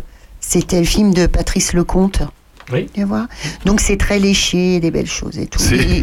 C'est- très léger. Ouais, c'est léché, ouais, ouais, il fait des espèces de d'images façon euh, façon. euh, euh, J'ai vraiment pas préparé mon truc. Mais on peut le voir où ce film Dites-nous que. Partout dans les cinémas de France et de Navarre, c'est vraiment actuel. Non mais tu crois qu'on passe des vieux, des vieux, des vieux croutons quoi au Vox Vous nous rappelez ce que c'est le Vox avant qu'on passe à autre chose? Ah bah, le Vox, c'est le cinéma de Châteaurnard, c'est juste à côté de chez vous, ami Poyaudin. C'était sympa, c'était sympa, on était quatre dans la salle. Je, rêve, non mais je rêve. non, pour un film euh, tout public, Euh, c'est vraiment bien, ça va vous plaire. Bon, bah super, on va parler d'un tout autre sujet, ça n'a absolument rien à voir. On est au téléphone avec euh, euh, Gérard-Beaugrand. Bonjour euh, Ghislain. Bonjour Aurélien. Ça va Très bien, et toi? Et Ouais, vous? ça va, merci, merci. On est avec Sandrine Manteau, que vous venez d'entendre, qui, euh, qui a des choses passionnantes à raconter. Qui est Euh, excellente pour faire la promotion d'un film. Ah ouais, bah heureusement qu'elle fait pas la promotion de votre livre. Le livre s'appelle Fils à papa. Vous êtes le mari de Christophe Beaugrand. Christophe Beaugrand, on le connaît sur TF1, sur LCI. Il est sociétaire également des grosses têtes. Vous sortez ce livre. Alors, c'est l'incroyable histoire de deux garçons qui voulaient devenir pères. Alors là, on va changer complètement de sujet. Euh, on est avec François aussi Et on va parler euh, de ça puisque euh, ben, vous êtes marié à, vous allez nous le raconter, mais vous êtes marié à Christophe depuis quelques années et donc vous avez voulu avoir un enfant, sauf que vous êtes deux hommes. Et comment on fait? Et donc vous allez nous expliquer. Et dans ce livre, effectivement, vous nous racontez. euh, c'est passionnant ce livre parce qu'en fait, euh, euh, en fait, quand je l'ai lu, j'ai l'impression d'avoir été euh, avec vous. Euh, on, on suit toutes les étapes. euh, D'ailleurs, c'est parfois même un, même un calvaire. euh, Même, euh, enfin, c'est c'est Ouais. compliqué. Hein. C'est compliqué. Euh, Est-ce qu'on peut déjà euh, commencer par euh, par parler de, de votre envie de, de paternité? Est-ce que c'était il y a longtemps? Est-ce que c'était plus l'un, plus l'autre? Euh, le désir de paternité, Christophe, euh, c'est quelque chose qu'il avait en lui depuis euh, toujours et euh, il s'est assez vite euh, rendu compte qu'il était différent des autres petits garçons. Il a très vite senti qu'il était euh, euh, gay, homosexuel. Et, et en même temps, euh, il y avait la peur de devoir euh, renoncer à la paternité parce que depuis tout petit, il baignait dans une famille où il y avait euh, beaucoup d'enfants. Il s'est toujours projeté en tant que, que papa, Euh, mais en même temps, il n'a jamais euh, cherché à, à nier sa part euh, d'homosexualité, enfin son homosexualité. Donc c'est quelque chose qui, qui l'habitait depuis très longtemps. Moi, je me suis beaucoup moins posé de questions. Euh, le désir de paternité est venu parce que j'avais rencontré le bon et qu'on s'est marié. Et à partir de là, effectivement, on, on s'inscrivait dans le projet de, de fonder une famille. Donc voilà, Christophe a été vraiment un, un élément euh, moteur euh, dans ce désir de parentalité et, euh, et j'en suis euh, ravi. Je suis ravi d'être tombé Bah oui, sur le vous bon avez- vous avez- pour me vous lancer avez- dans, l'aventure. Depuis le 9 novembre euh, 2019, vous êtes papa. Alors, vous ça, avez, il vous- va avoir euh, deux ans là dans, dans un mois, dans un petit mois. Il a, il a bientôt deux ans. Euh, on, on connaît Christophe Beaugrand sur les, sur les différentes antennes, sur TF1, sur LCI. Il s'est jamais caché qu'il était homosexuel pour le coup. Euh, Non, ouais, il a jamais fait de coming out, c'est-à-dire que ça faisait partie du package. Il a toujours euh, assumé son homosexualité et puis de toute façon, il a été aussi euh, connu euh, dans le milieu euh, médiatique euh, directement comme ça. Il était euh, animateur euh, d'un talk show sur euh, à l'époque Pink TV, euh, la chaîne euh, LGBT. Euh, donc oui, ça, ça jamais, il est, il est jamais sorti du placard. Non mais de toute façon, euh, moi, euh, pour- bien connaître ça aussi, forcément, euh, moi, je, je, enfin, il n'y a pas besoin de le, le crier sur les toits. Je veux dire, à, à partir du moment où c'est une nature, euh, il faut faire, il faut, enfin, on dit les choses naturellement. Et voilà, je, je suis avec un homme, c'est mon cas aussi évidemment. Euh, Sandrine est avec un homme aussi pour le coup. Formidable. Qui est très beau d'ailleurs, qui est très beau. Ah, François, par contre, euh, je sais pas ce que vous faites là puisque vous êtes avec une femme. Mais quelle femme, mais quelle Mais- femme. Mais, quelle femme. Alors, on va, on, va, on va rentrer dans le vif du sujet tout de suite. Vous avez eu envie euh, d'avoir un enfant. Et donc, forcément, euh, vous avez pensé. Est-ce que vous, vous avez pensé à la GPA et vous allez nous expliquer ce que c'est Ou est-ce que vous avez peut-être pensé à l'adoption? Oui, bien sûr. On, on- quand on, voilà, on a eu le désir de fonder une famille, euh, évidemment qu'on s'est posé euh, toutes les questions. Et, et la première euh, possibilité qui s'offrait à nous, avec l'ouverture euh, du mariage euh, pour pour tous, c'était l'adoption, puisque ça, ça a entré aussi dans le projet de loi. C'est-à-dire que tous les couples, à partir du moment où ils sont mariés, peuvent adopter. Sauf qu'il faut savoir qu'aujourd'hui, déjà, il y a peu d'enfants euh, adoptables en France euh, dans l'absolu. On préfère euh, souvent les balader de famille d'accueil en famille d'accueil. Les services sociaux là-dessus sont, sont pas toujours très au clair euh, c'est c'est assez compliqué. Pour Oui, et puis vous voulez- vous- on peut dire aussi que même en temps, même un couple hétérosexuel a, du mal à. Ah, Alors là, à- oui, oui, parle de manière générale. hein, C'est-à-dire que c'est très compliqué l'adoption en France, quel que soit euh, le couple, hein, quelle que soit l'orientation sexuelle du couple. Euh, c'est souvent des, des démarches très longues et sur plusieurs années. Euh, mais à cette difficulté-là, en plus, euh, s'ajoute pour les couples homosexuels le fait d'être euh, très souvent victimes de discrimination. C'est-à-dire que il y a eu plusieurs scandales du côté de Paris ou de Rouen, où des enquêtes d'ailleurs ont été menées sur le fait que les, les, les couples homosexuels éligibles à l'adoption se retrouvaient systématiquement en bas de la pile. Donc à partir de ce constat-là, euh, on parle de, de il y a déjà euh, 4-5 ans, hein, les choses commencent à évoluer euh, dans le bon sens, mais au moment où nous on se lance dans l'aventure, voilà euh, le- le- la situation. Donc du coup, on, on- laisse tomber assez rapidement euh, l'adoption. Et après, euh, quels autres choix, euh, se, se- quelles étaient les autres possibilités? Naturellement, on s'est dirigé vers la GPA. Donc la GPA, c'est la gestation euh, pour autrui. Euh, donc c'est-à-dire que une, il y a deux femmes, il faut bien comprendre, qui interviennent dans ce processus-là. Il y a la donneuse d'ovocytes et puis la mère porteuse, c'est-à-dire celle qui va faire grandir le bébé dans, dans, dans son ventre mais qui n'a pas de lien euh, biologique génétique euh, avec euh, avec l'enfant. Donc du coup, on s'est dirigé vers ça. Et euh, une fois qu'on choisit de se diriger vers la GPA, c'est où est-ce qu'on fait puisque c'est euh, totalement illégal en France. Euh, du coup, on, voilà, on est journalistes tous les deux. On a cherché un maximum d'informations. Des amis étaient passés par le processus de GPA. Oui, voilà, vous racontez dans votre livre d'ailleurs que Jarry, euh, vous avez rencontré notamment Jarry, qui, qui avait déjà des enfants quand vous, quand vous l'avez rencontré, qui était passé par cette solution. Et c'est d'ailleurs lui qui vous, euh, qui vous fait rencontrer Bernadette.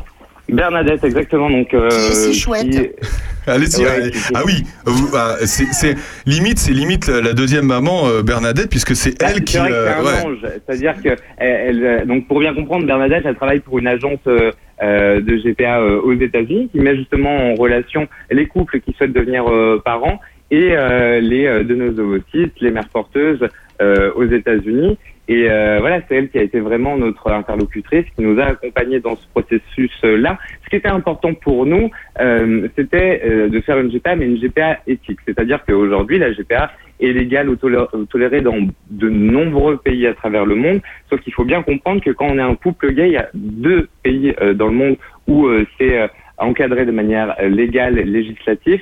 C'est le Canada et les États-Unis. Donc naturellement, on est parti sur ces pays-là. Et une GPA éthique, c'est pas que du marketing, hein, c'est vraiment euh, des pays qui ont un recul sur le sujet depuis 30 ou 40 ans, avec un encadrement, je l'ai dit, juridique, législatif, mais aussi psychologique et médical pour toutes les parties, que ce soit pour les femmes ou pour les parents d'intention. Donc voilà, c'était la garantie. Pour nous, euh, l'idée c'était pas de devenir parent à tout prix, euh, sans scrupule, absolument pas. On avait besoin de se regarder dans un miroir et puis surtout euh, être capable de raconter euh, l'histoire à notre petit garçon. C'est surtout et c'est ça, aussi euh, ça l'origine de, de ce livre. C'est surtout ça. retrace tout son parcours. Vous racontez également, ça m'a fait rire dans le livre, que en fait c'est les élections de 2017, élections présidentielles, Ouais. qui vous a un peu poussé à, à aller un peu plus vite, puisque vous n'étiez pas marié, et puis vous sentiez que Fillon était en train de, de prendre pour prendre l'avant, et quand vous avez vu les propos de Fillon, ça vous a fait flipper, et vous vous êtes dit oulala, faut vite qu'on se marie. Et vous dites euh, une phrase superbe que j'ai trouvée dans le livre. Alors finalement, soyons terriblement classiques. D'aucuns diront vieille France, d'abord le mariage, ensuite le bébé, on aura le droit à la robe blanche du coup. Du coup, vous l'avez mis la robe, qui a mis la robe blanche? Non, il n'y a pas eu de robe blanche. Mais, pas eu de robe mais blanche. ça, en fait, c'est la, la- parce que François Hollande avait quand même euh, arrangé les choses, évidemment, euh, à l'époque, mais, euh, mais du coup, vous êtes dit, on, on rétrograde, euh, on est en train de rétrograder au niveau, au niveau politique, au niveau du. Bah, c'est vrai que euh, l'arrivée potentielle de François Fillon euh, au deuxième tour, et il était pressenti pour euh, devenir euh, le président de la République, on savait qu'il était assez hostile aux droits LGBT. Alors, euh, il ne pouvait pas revenir sur le mariage pour tous. En revanche, il voulait revenir sur l'adoption, euh, l'adoption plénière, et donc passer juste par une adoption simple, c'est-à-dire qui offre beaucoup moins de garanties euh, pour, euh, pour les parents. Et puis surtout, euh, annuler la circulaire Taubira qui permettait la reconnaissance euh, d'enfants nés à l'étranger de GPA pour qu'ensuite il y ait la filiation et les papiers français. Aujourd'hui, que d'ailleurs, euh, vo- votre petit garçon, euh, est-ce qu'il a des papiers français?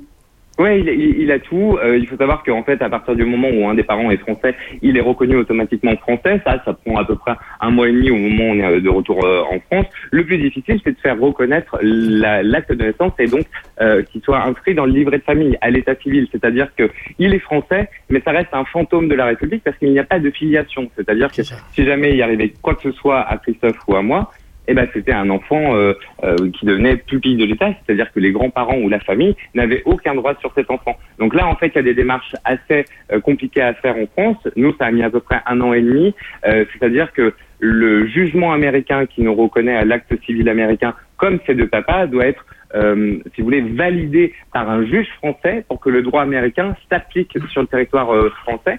Qui a été le cas, c'est assez long et c'est surtout que c'est assez inégal à travers la France. C'est-à-dire qu'en fonction de là où vous faites la demande, euh, bah, vous avez une chance sur deux, par exemple dans le 92, en région parisienne, que ce soit validé. Sur Paris, c'est 100% des cas. Du côté de Montpellier, c'est plutôt progressiste aussi. Du côté de Versailles, c'est aucune chance. Donc là, vous devez faire appel. Et ça engendre des procédures sur Ah oui, la loi trois est pas la même. Enfin, la- les décisions reconnaissance sont pas les mêmes sur chaque département, chaque région. et ouais, ça c'est assez hallucinant, sachant que la France en plus a déjà été condamnée par la Cour européenne des droits de l'homme pour être euh, contrainte de reconnaître cette filiation-là. Donc si vous voulez, c'est un peu un jeu hypocrite. Euh, en fonction de euh, des idées politiques de chaque euh, euh, président de, de tribunal, bah, la reconnaissance est plus ou moins euh, faite. Mais bon, voilà, il Ouais. se trouve qu'aujourd'hui, c'est les choses avancent. François Fillon n'est pas passé, donc euh, formidable. Il a eu un petit problème, euh, il a eu un petit problème. d'aller jusqu'au bout. Mais, mais c'est vrai que c'est euh, c'est un combat administratif assez, euh, assez rude en France. Ouais, François Jandot. Oui, bonjour Gisela, bienvenue. Euh, Bonjour, merci. Je, je m'interroge, j'ai juste sur une chose. euh, euh, Donc le, le lien de filiation entre le, le couple que vous formez avec Christophe et vous, du coup, il est, il est, il est, tout- il est reconnu quand même, non, en France? Ah, euh, bah, là maintenant, oui. Maintenant, oui, d'accord, ok. Mais c'est parce qu'en fait, il y a eu euh, une décision, si vous voulez, quand on est arrivé en France, il a fallu qu'on soumette le jugement américain, qui nous reconnaissait comme père tous les deux. D'accord. Il a fallu qu'il soit validé par un juge français. D'accord.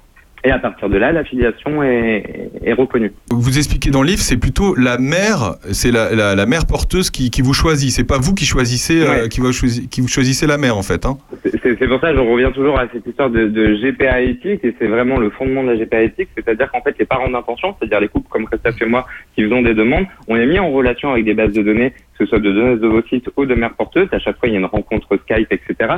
Mais au, au finish, c'est toujours euh, la femme, que ce soit la donneuse ou la femme porteuse, qui choisit euh, le couple avec qui elle veut mener euh, l'aventure. C'est-à-dire qu'il y a certaines femmes qui ne veulent euh, mener un process de GPA qu'avec des Américains, qui ne veulent pas le faire avec des étrangers. Certaines euh, veulent le faire uniquement avec des couples hétérosexuels, parce qu'il faut rappeler que euh, dans plus de 60% des cas, ce sont des couples hétérosexuels hein, qui ont un recours à la GPA, et puis d'autres qui sont open pour le faire avec des couples gays, ce qui a été notre cas avec Whitney. Et d'ailleurs, Whitney avait eu des entre guillemets des speed dating avec d'autres couples, euh, trois autres couples euh, qui étaient hétéros et nous, et, euh, et c'est nous qu'elle a choisi. Et c'est vrai que quand on a eu ce, ce, ce, ce visio euh, entre elle et nous, et, son mari aussi, parce que son mari fait aussi partie intégrante du projet, ça a été un vrai feeling. C'est- finalement euh, comme ça que ça se passe. L'humain est au cœur de, de cette aventure-là. S'il n'y a pas de feeling, rien ne se passe. On peut parler de Whitney parce que Whitney, elle a une situation très confortable aux États-Unis. Elle vit dans une belle maison. Elle a un mari qui travaille. Elle aussi travaille. Et, enfants. et- et voilà. Et, elle- et surtout, elle a déjà des enfants. Et vous expliquez dans le livre qu'elle ne fait pas ça pour l'argent. Parce que justement, euh, ils font en sorte aux États-Unis, et pour le coup, euh, ça, ça paraît très bien, puisqu'ils font en sorte que en fait, ce ne soit pas un, un, app- un, Ouais, appât pour elle. Quoi. en fait. Voilà, c'est une sélection, sur le revenu. C'est-à-dire qu'en fait, euh, pour être mère porteuse, il faut avoir un certain revenu, euh, une certaine euh, condition euh, de vie qui, qui fasse que le dédommagement qui est versé, parce que ça on l'expliquera peut-être plus tard, mais sur l'ensemble de ce qui est versé pour une GPA, c'est une infime partie euh, qui est versée en dédommagement à la mère. Dans 11 000 le- dollars, ce qui revient à peu près à 26 000 euros sur les 18 mois de, de processus. Donc euh, voilà, c'est pas pour l'argent, mais pour s'en assurer, les agences effectivement demandent euh, le niveau euh, de, de vie, de revenus pour s'assurer que l'argent ne puisse pas être la motivation euh, de, de ces femmes et que ce soit bien pour d'autres raisons, c'est-à-dire le don de soi, l'idée d'aider à une, une famille à se créer, à se bâtir. Euh, ça, c'est un point hyper important. euh, dans la démarche aux États-Unis. C'est souvent ce qui fait un peu crispation dans, dans ce sujet-là, la GPA, c'est souvent l'argent.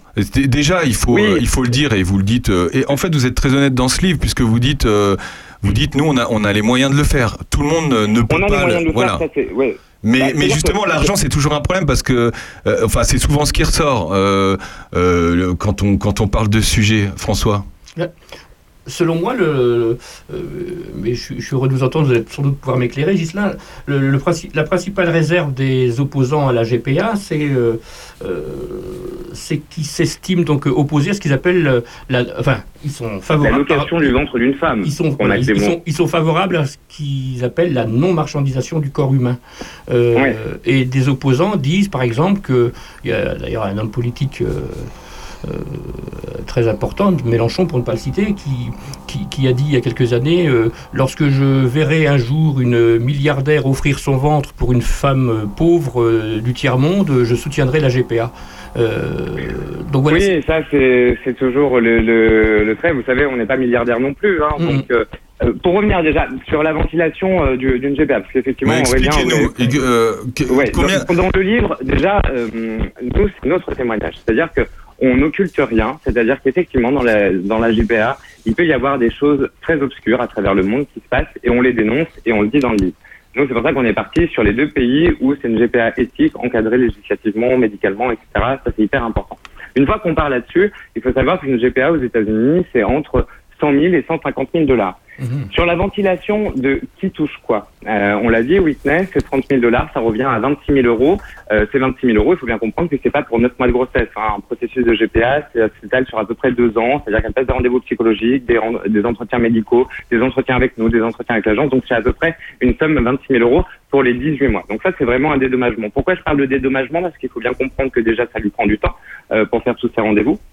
Euh, en France, on a tendance à oublier que euh, une femme, et je pense que les femmes le, savent, euh, une grossesse, ça engendre des coûts, que ce soit vestimentaire, alimentaire, indisponibilité pour aller travailler, de pouvoir garder ses enfants, etc., etc. Donc il y a un dédommagement qui est contractualisé dès le départ, mais ce n'est pas une rémunération.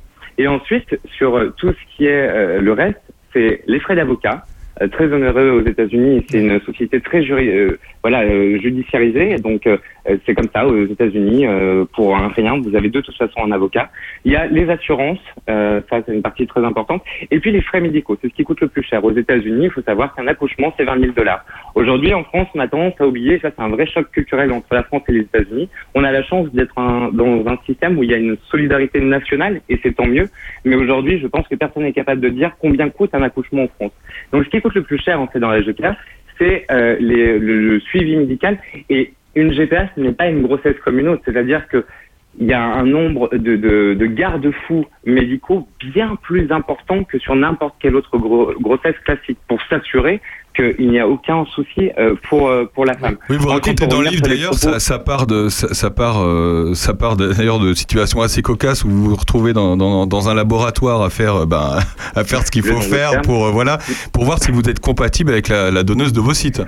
Oui, c'est ça, ça c'est hyper important. C'est-à-dire que euh, contrairement à la France où euh, on est un peu mou sur euh, tout ce qui est bioéthique pour des raisons morales, on va dire, là-bas tout est balisé. C'est-à-dire que les embryons qui sont euh, transférés euh, dans la euh, porteuse, ce sont des embryons viables. Là où en France, par exemple, c'est quelque chose qui va parler à tout le monde. Quand vous faites une FIV, euh, il y a beaucoup d'échecs en France parce qu'on refuse de faire les tests euh, génétiques euh, face à des maladies, etc., pour s'assurer euh, que l'embryon s'accroche bien. Ça, aux États-Unis, c'est pas possible, c'est-à-dire qu'ils prennent toutes les précautions pour qu'il n'y ait euh, pas d'incident médical. Et puis surtout, on a tendance à oublier qu'une fausse couche, c'est aussi un, désastre psychologique euh, pour un couple et pour la femme. Donc ça, aux États-Unis, c'est très balisé et c'est d'ailleurs une réalité aussi dans d'autres pays, hein, euh, en Espagne par exemple, juste à côté de chez nous. En France, on est un peu en retard sur le sujet. Et pour revenir juste sur le propos, le propos de, François concernant Jean-Luc Mélenchon, effectivement, qui dit le jour où euh, milliardaire portera un enfant pour euh, une, une c'est- un peu gros, c'est-à-dire que, voilà, j'en reviens sur la situation de Whitney. Euh, elle, elle est euh, mère au foyer, c'est-à-dire que de base, elle a même pas besoin de travailler. C'est-à-dire que son mari gagne suffisamment bien sa vie, ils sont propriétaires, ils ont euh, deux voitures, un grand jardin, euh, etc. ça, ça ne peut pas être la motivation. Je ne dis pas que ça n'existe pas. Effectivement, du côté de l'Ukraine, il y a eu des scandales aussi du côté euh, de l'Inde. Alors ça, l'Inde, c'était il y a quelques années, hein, parce que maintenant, c'est autorisé, mais uniquement pour les nationaux, c'est-à-dire que les couples étrangers ne peuvent plus aller en Inde. Donc, si vous voulez, la ficelle de Jean-Luc Mélenchon est un peu grosse. Et, et- souvent, ceux qui dénoncent la marchandisation du corps euh, sont dans une forme de nier le libre arbitre des femmes qui ont choisi de faire un don extraordinaire et d'aider à, à donner la vie pour une famille. Mais justement, là-dessus, je pense que c'est un problème de donner de- la parole à ces femmes. Et justement, je pense que co- complètement, et je pense que c'est un problème aussi de culture. Je pense qu'il y a beaucoup de femmes euh, qui, euh, qui, voilà, qui se sentent mal à l'aise avec le sujet parce que elles-mêmes, peut-être en France, ne le feraient pas. Mais en même temps, on n'a pas la même culture. Euh, Là-bas, euh, on, enfin, je pense que vous, vous avez rencontré cette femme euh, américaine et vous êtes rendu compte qu'elle n'avait pas la même culture sur le sujet qu'une femme française. C'est peut-être pour ça que ça C'est-à-dire qu'ils n'ont pas la même définition de la liberté que les Français. Nous, c'est une liberté morale. Eux, c'est une liberté absolue. C'est-à-dire qu'ils disposent de leur corps comme ils l'entendent.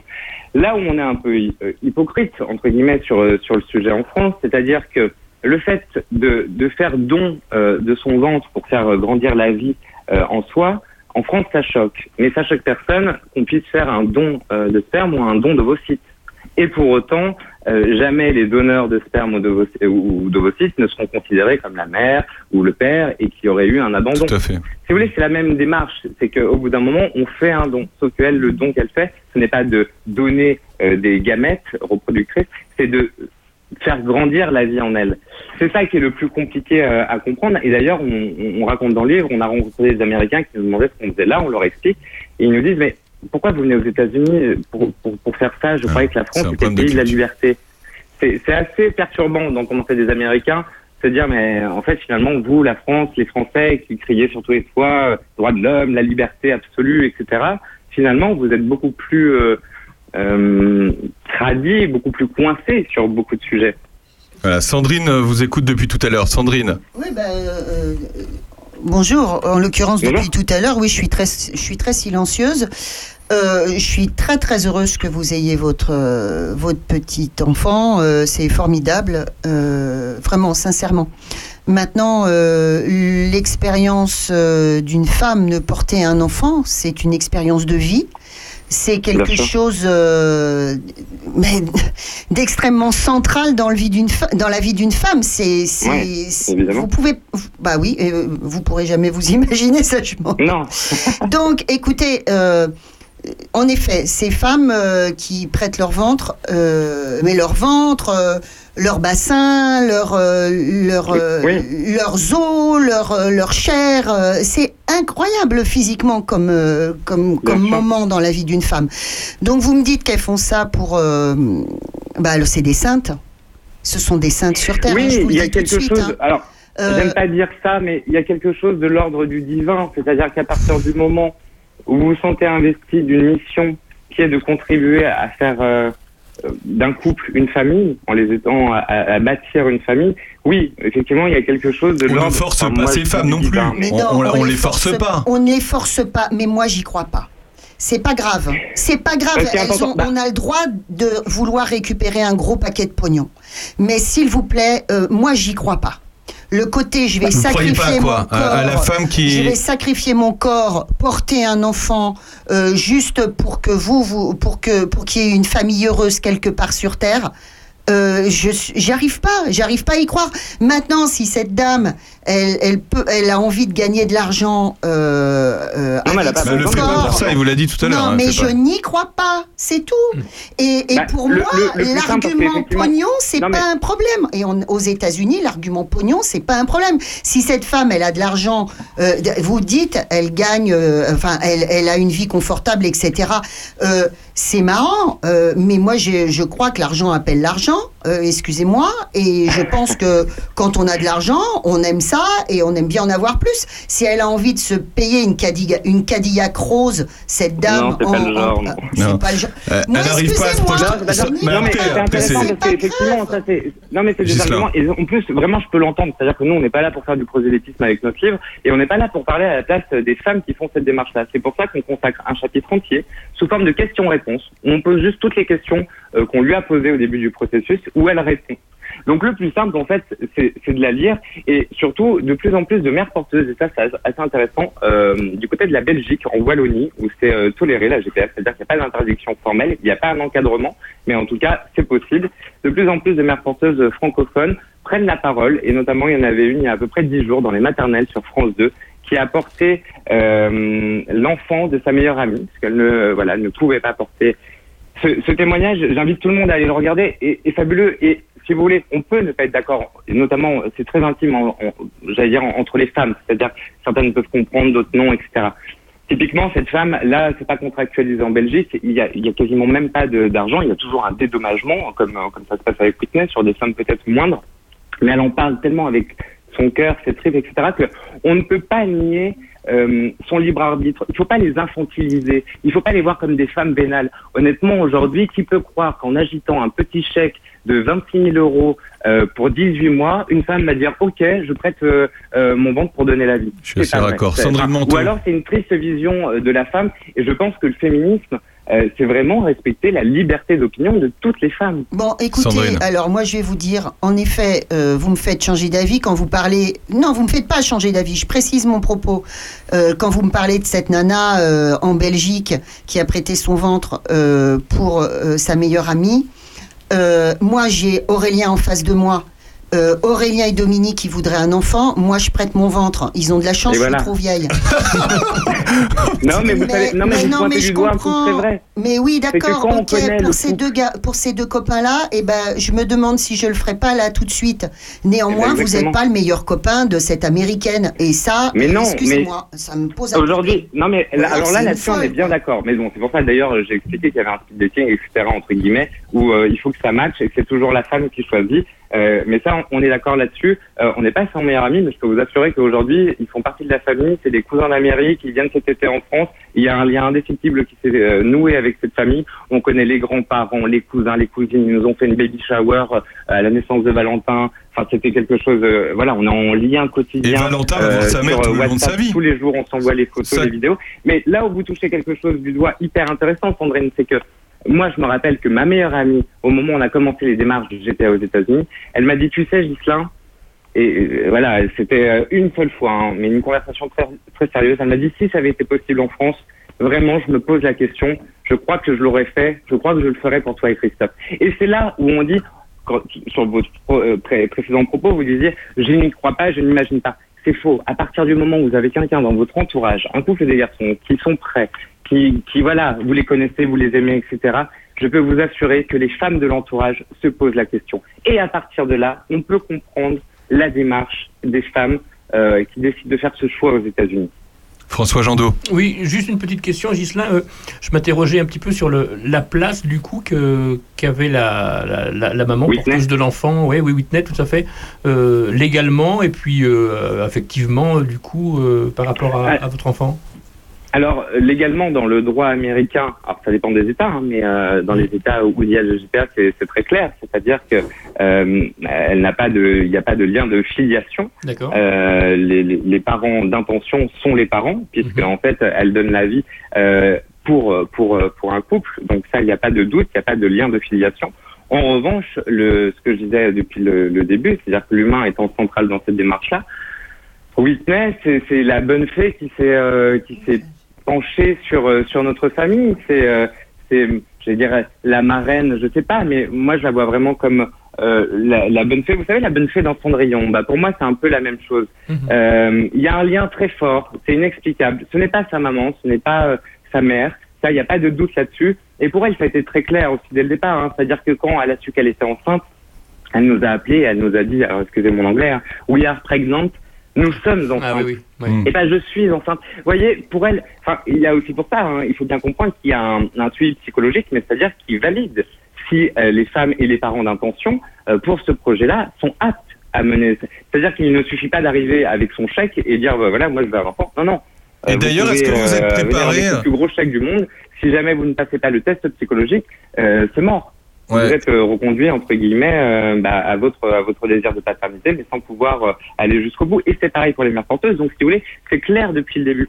Et au moment de l'accouchement, euh, elle l'a pris sur euh, sur, euh, sur sur elle. Euh, Valentin a été dans les bras de Jacob, son mari, le mari de, de Whitney. dans nos bras. Enfin, si vous voulez, ce, ce, ce, ce petit gars, mais c'est le fruit de l'amour de, de, de ces quatre personnes, de Whitney, son mari, de nous deux, et aussi de, de Bruna, on n'en a pas beaucoup parlé, mais de la donneuse d'ovocytes. Parce que aux États-Unis, euh, ça c'est plutôt pas mal aussi, on peut le reconnaître. Les donneurs de sperme et les donneuses d'ovocytes peuvent choisir s'ils sont anonymes ou pas. Donc du coup, l'enfant a accès à ses origines, contrairement en France où pareil, on fait la politique de l'autruche. Si vous donnez, c'est forcément anonyme et l'enfant n'aura accès à rien. Là, aux États-Unis, on a vraiment le choix, c'est-à-dire que euh, Bruna euh, donne ses coordonnées, on lui a envoyé des photos de Valentin. Euh, elle aussi est dans le processus. Donc Valentin, c'est vraiment le fruit de l'amour de, de cinq personnes qui ont décidé de s'unir pour donner la vie. Et on pourra reconnaître qu'aujourd'hui, si on demandait à tous les couples hétérosexuels de mener autant d'énergie pour avoir un enfant, peut-être que euh, voilà, il y aurait plus d'amour dans beaucoup de familles. Merci beaucoup Gislain. Euh, euh, vous avez prévu avec euh, comment avec Christophe euh, vis-à-vis de Valentin pour justement euh, mettre Whitney au, au- donc ça ça alors je sais pas comment- Sa mère sa porteuse. marraine, sa mère porteuse. Co- Comment vous avez prévu le, le- le futur discours quand il, il sera en l'âge de comprendre? Ah mais alors, il n'y a, a pas de futur discours, c'est que nous, euh, on parle à Valentin depuis le départ. C'est-à-dire que quand on est allé même aux États-Unis pour faire les échographies avec Whitney, euh, on lui a parlé en français, parce qu'elle elle lui parlait en anglais évidemment, euh, et on lui a dit, tu sais, euh, tu es dans le ventre de Whitney, elle te fait grandir, euh, tes deux papas sont là, etc. etc. Et euh, aujourd'hui, euh, enfin, parmi toutes les photos qu'il y a à la maison, il y a Whitney, Jacob, toute la famille américaine, avec lui dans les bras, etc. C'est un non-sujet, c'est-à-dire que nous, on lui explique tout. Euh, quand on fait des Skype, il voit Whitney, il voit Jacob, il voit leurs trois filles. Euh, Il n'y a, a pas de mystère, il n'y a pas de secret. Alors le jour où il nous posera des questions plus poussées, on ira. Mais c'est quelque chose qu'on aborde très naturellement et depuis le départ, euh, parce que quel que soit le parcours, l'histoire d'un enfant, ce qui est sûr, c'est qu'il ne faut jamais mentir. Et nous, on est dans cette démarche absolue. Et c'est aussi pour ça qu'on a écrit ce livre, c'est qu'on ne veut pas laisser les autres raconter son histoire. On, on- on- on l'écrit euh, pour, euh, pour lui. Et puis c'est un roman euh, Surtout pour lui, familial. ouais. Tout à fait. Exactement. Gislain euh, Beaugrand, Gérard, merci beaucoup d'avoir été avec nous. Vous sortez Fils à Papa avec un S. L'incroyable histoire Ouais, de deux garçons qui voulaient devenir pères, c'est aux éditions Plomb. On vous remercie beaucoup. Merci Gislain. Merci à Merci vous. à tous les trois. Merci Sandrine, merci François. Et puis on Et se merci quitte avec, évidemment. euh, on se quitte avec évidemment, vous savez dans cette émission, euh, non, on se quitte avec, euh, on se quitte avec Whitney, forcément. Merci Ah, beaucoup. formidable. À bientôt. à bientôt. Au revoir.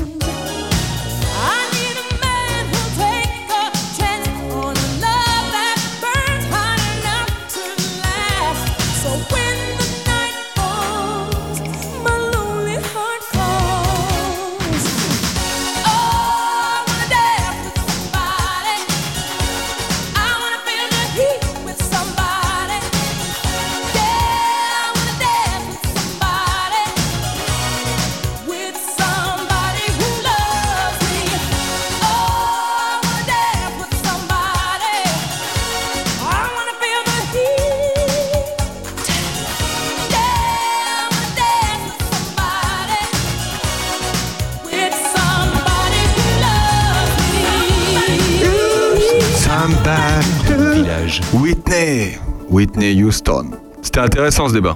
Ouais, C'était passionnant. C'était passionnant. On a fait une belle émission. On a fait une belle émission. On a parlé de, de la fête euh, du vieux pressoir qui aura lieu euh, samedi à Fontenouille. On a parlé de ce qui va se passer vendredi à, à Charny. On a fait plein de choses. François. Les bons d'achat Ah, les bons d'achat. Ah, ah oui, euh, alors quelques précisions euh, sur euh, C'est les- une les bons nana qui d'achat. pourra pas bénéficier des bons d'achat qu'en parle. Aujourd'hui euh, a lieu, et n'hésitez pas à y aller, à la salle des fêtes de Charny, euh, distribution de bons d'achat qui est prise en charge par la commune. Pourrez les, les dépenser dans les commerces de... euh, les commerces de, de Charny. Voilà, donc ça se passe. euh, alors ça se passe pour les habitants de Charny, vous allez à la salle des fêtes, c'est aujourd'hui. Vous pouvez y aller cet après-midi. Et puis pour les autres, c'est dans votre mairie déléguée. Voilà. Euh, sinon, il y a un moule frite à, à, euh, à Chevillon euh, ce soir. Ça n'a rien à voir, mais François adore les frites et les moules. Entre autres. En- entre autres, c'est-à-dire? Euh, je suis plutôt sucré en ce moment, moi. Vous êtes plutôt sucré Ah oui, je suis plutôt sucré. D'accord, ok. Mais c'est pour quelle cause euh, Non, non, c'est juste- on avaient dit ça. juste envie de bouffer de la moule? Non, mais on dit ça, on dit ça, on dit ça, on dit ça comme ça. euh, C'est l'association Les Amis de Chevillon. Oui, c'est les amis de Chevillon qui organisent. Euh, le débrief, on n'a pas eu le temps de faire le débrief de famille en fait de la semaine dernière qui était organisé par Enfance et Loisirs pour tous, mais c'était formidable. Ça, c'était top. Euh, pensez aussi à aller euh, donner votre sang si vous êtes en mesure de donner votre sang. C'est euh, mardi matin à la salle des banquets à Charny. Voilà, vous pouvez prendre rendez-vous sur le site directement. Euh, ça, c'est important d'y Je penser. pense même qu'on peut y aller direct, tu sais. pour Oui, allez-y Ils ont direct. tellement besoin Ouais. de, de Salle des sang en banquets. ce moment. Si vous pouvez donner votre sang, allez-y. On n'a pas parlé, on n'a pas eu le temps de parler des médecins. Euh, voilà, il y a une solution qui va peut-être arriver, euh, qui est lancée par le département pour le salaire des médecins. On a parlé de plein de choses. On a parlé de plein de choses. Sandrine, ça vous a plu cette émission? Bah, comme d'habitude, mais comme d'habitude, j'ai pas eu de glace dans mon Ricard. alors ça, vraiment, j'en ai marre. Et puis alors, le trace, les traces de pipi euh, sur les cacahuètes euh, distribuées dans ce secteur, je me demande. Euh, François, c'était c'était super intéressant. ce- Ouais, une belle cette aventure émission. une nouvelle fois. Merci Ouais. c'est très bien. Bah, merci beaucoup. Merci, on se mon quitte, choupinet. Bah oui, on se quitte. Est-ce que tu vas nous mettre un vieux nanar comme musique pour finir Ah, Ou un on, truc a, bien et on a rendu hommage à Nanar aussi. Voilà, à Nanar. Bah, merci à tous. On se retrouve la semaine prochaine pour l'heure intelligente. Merci à Salut tous. à C'était tous, la quatrième émission. écouter. À bientôt.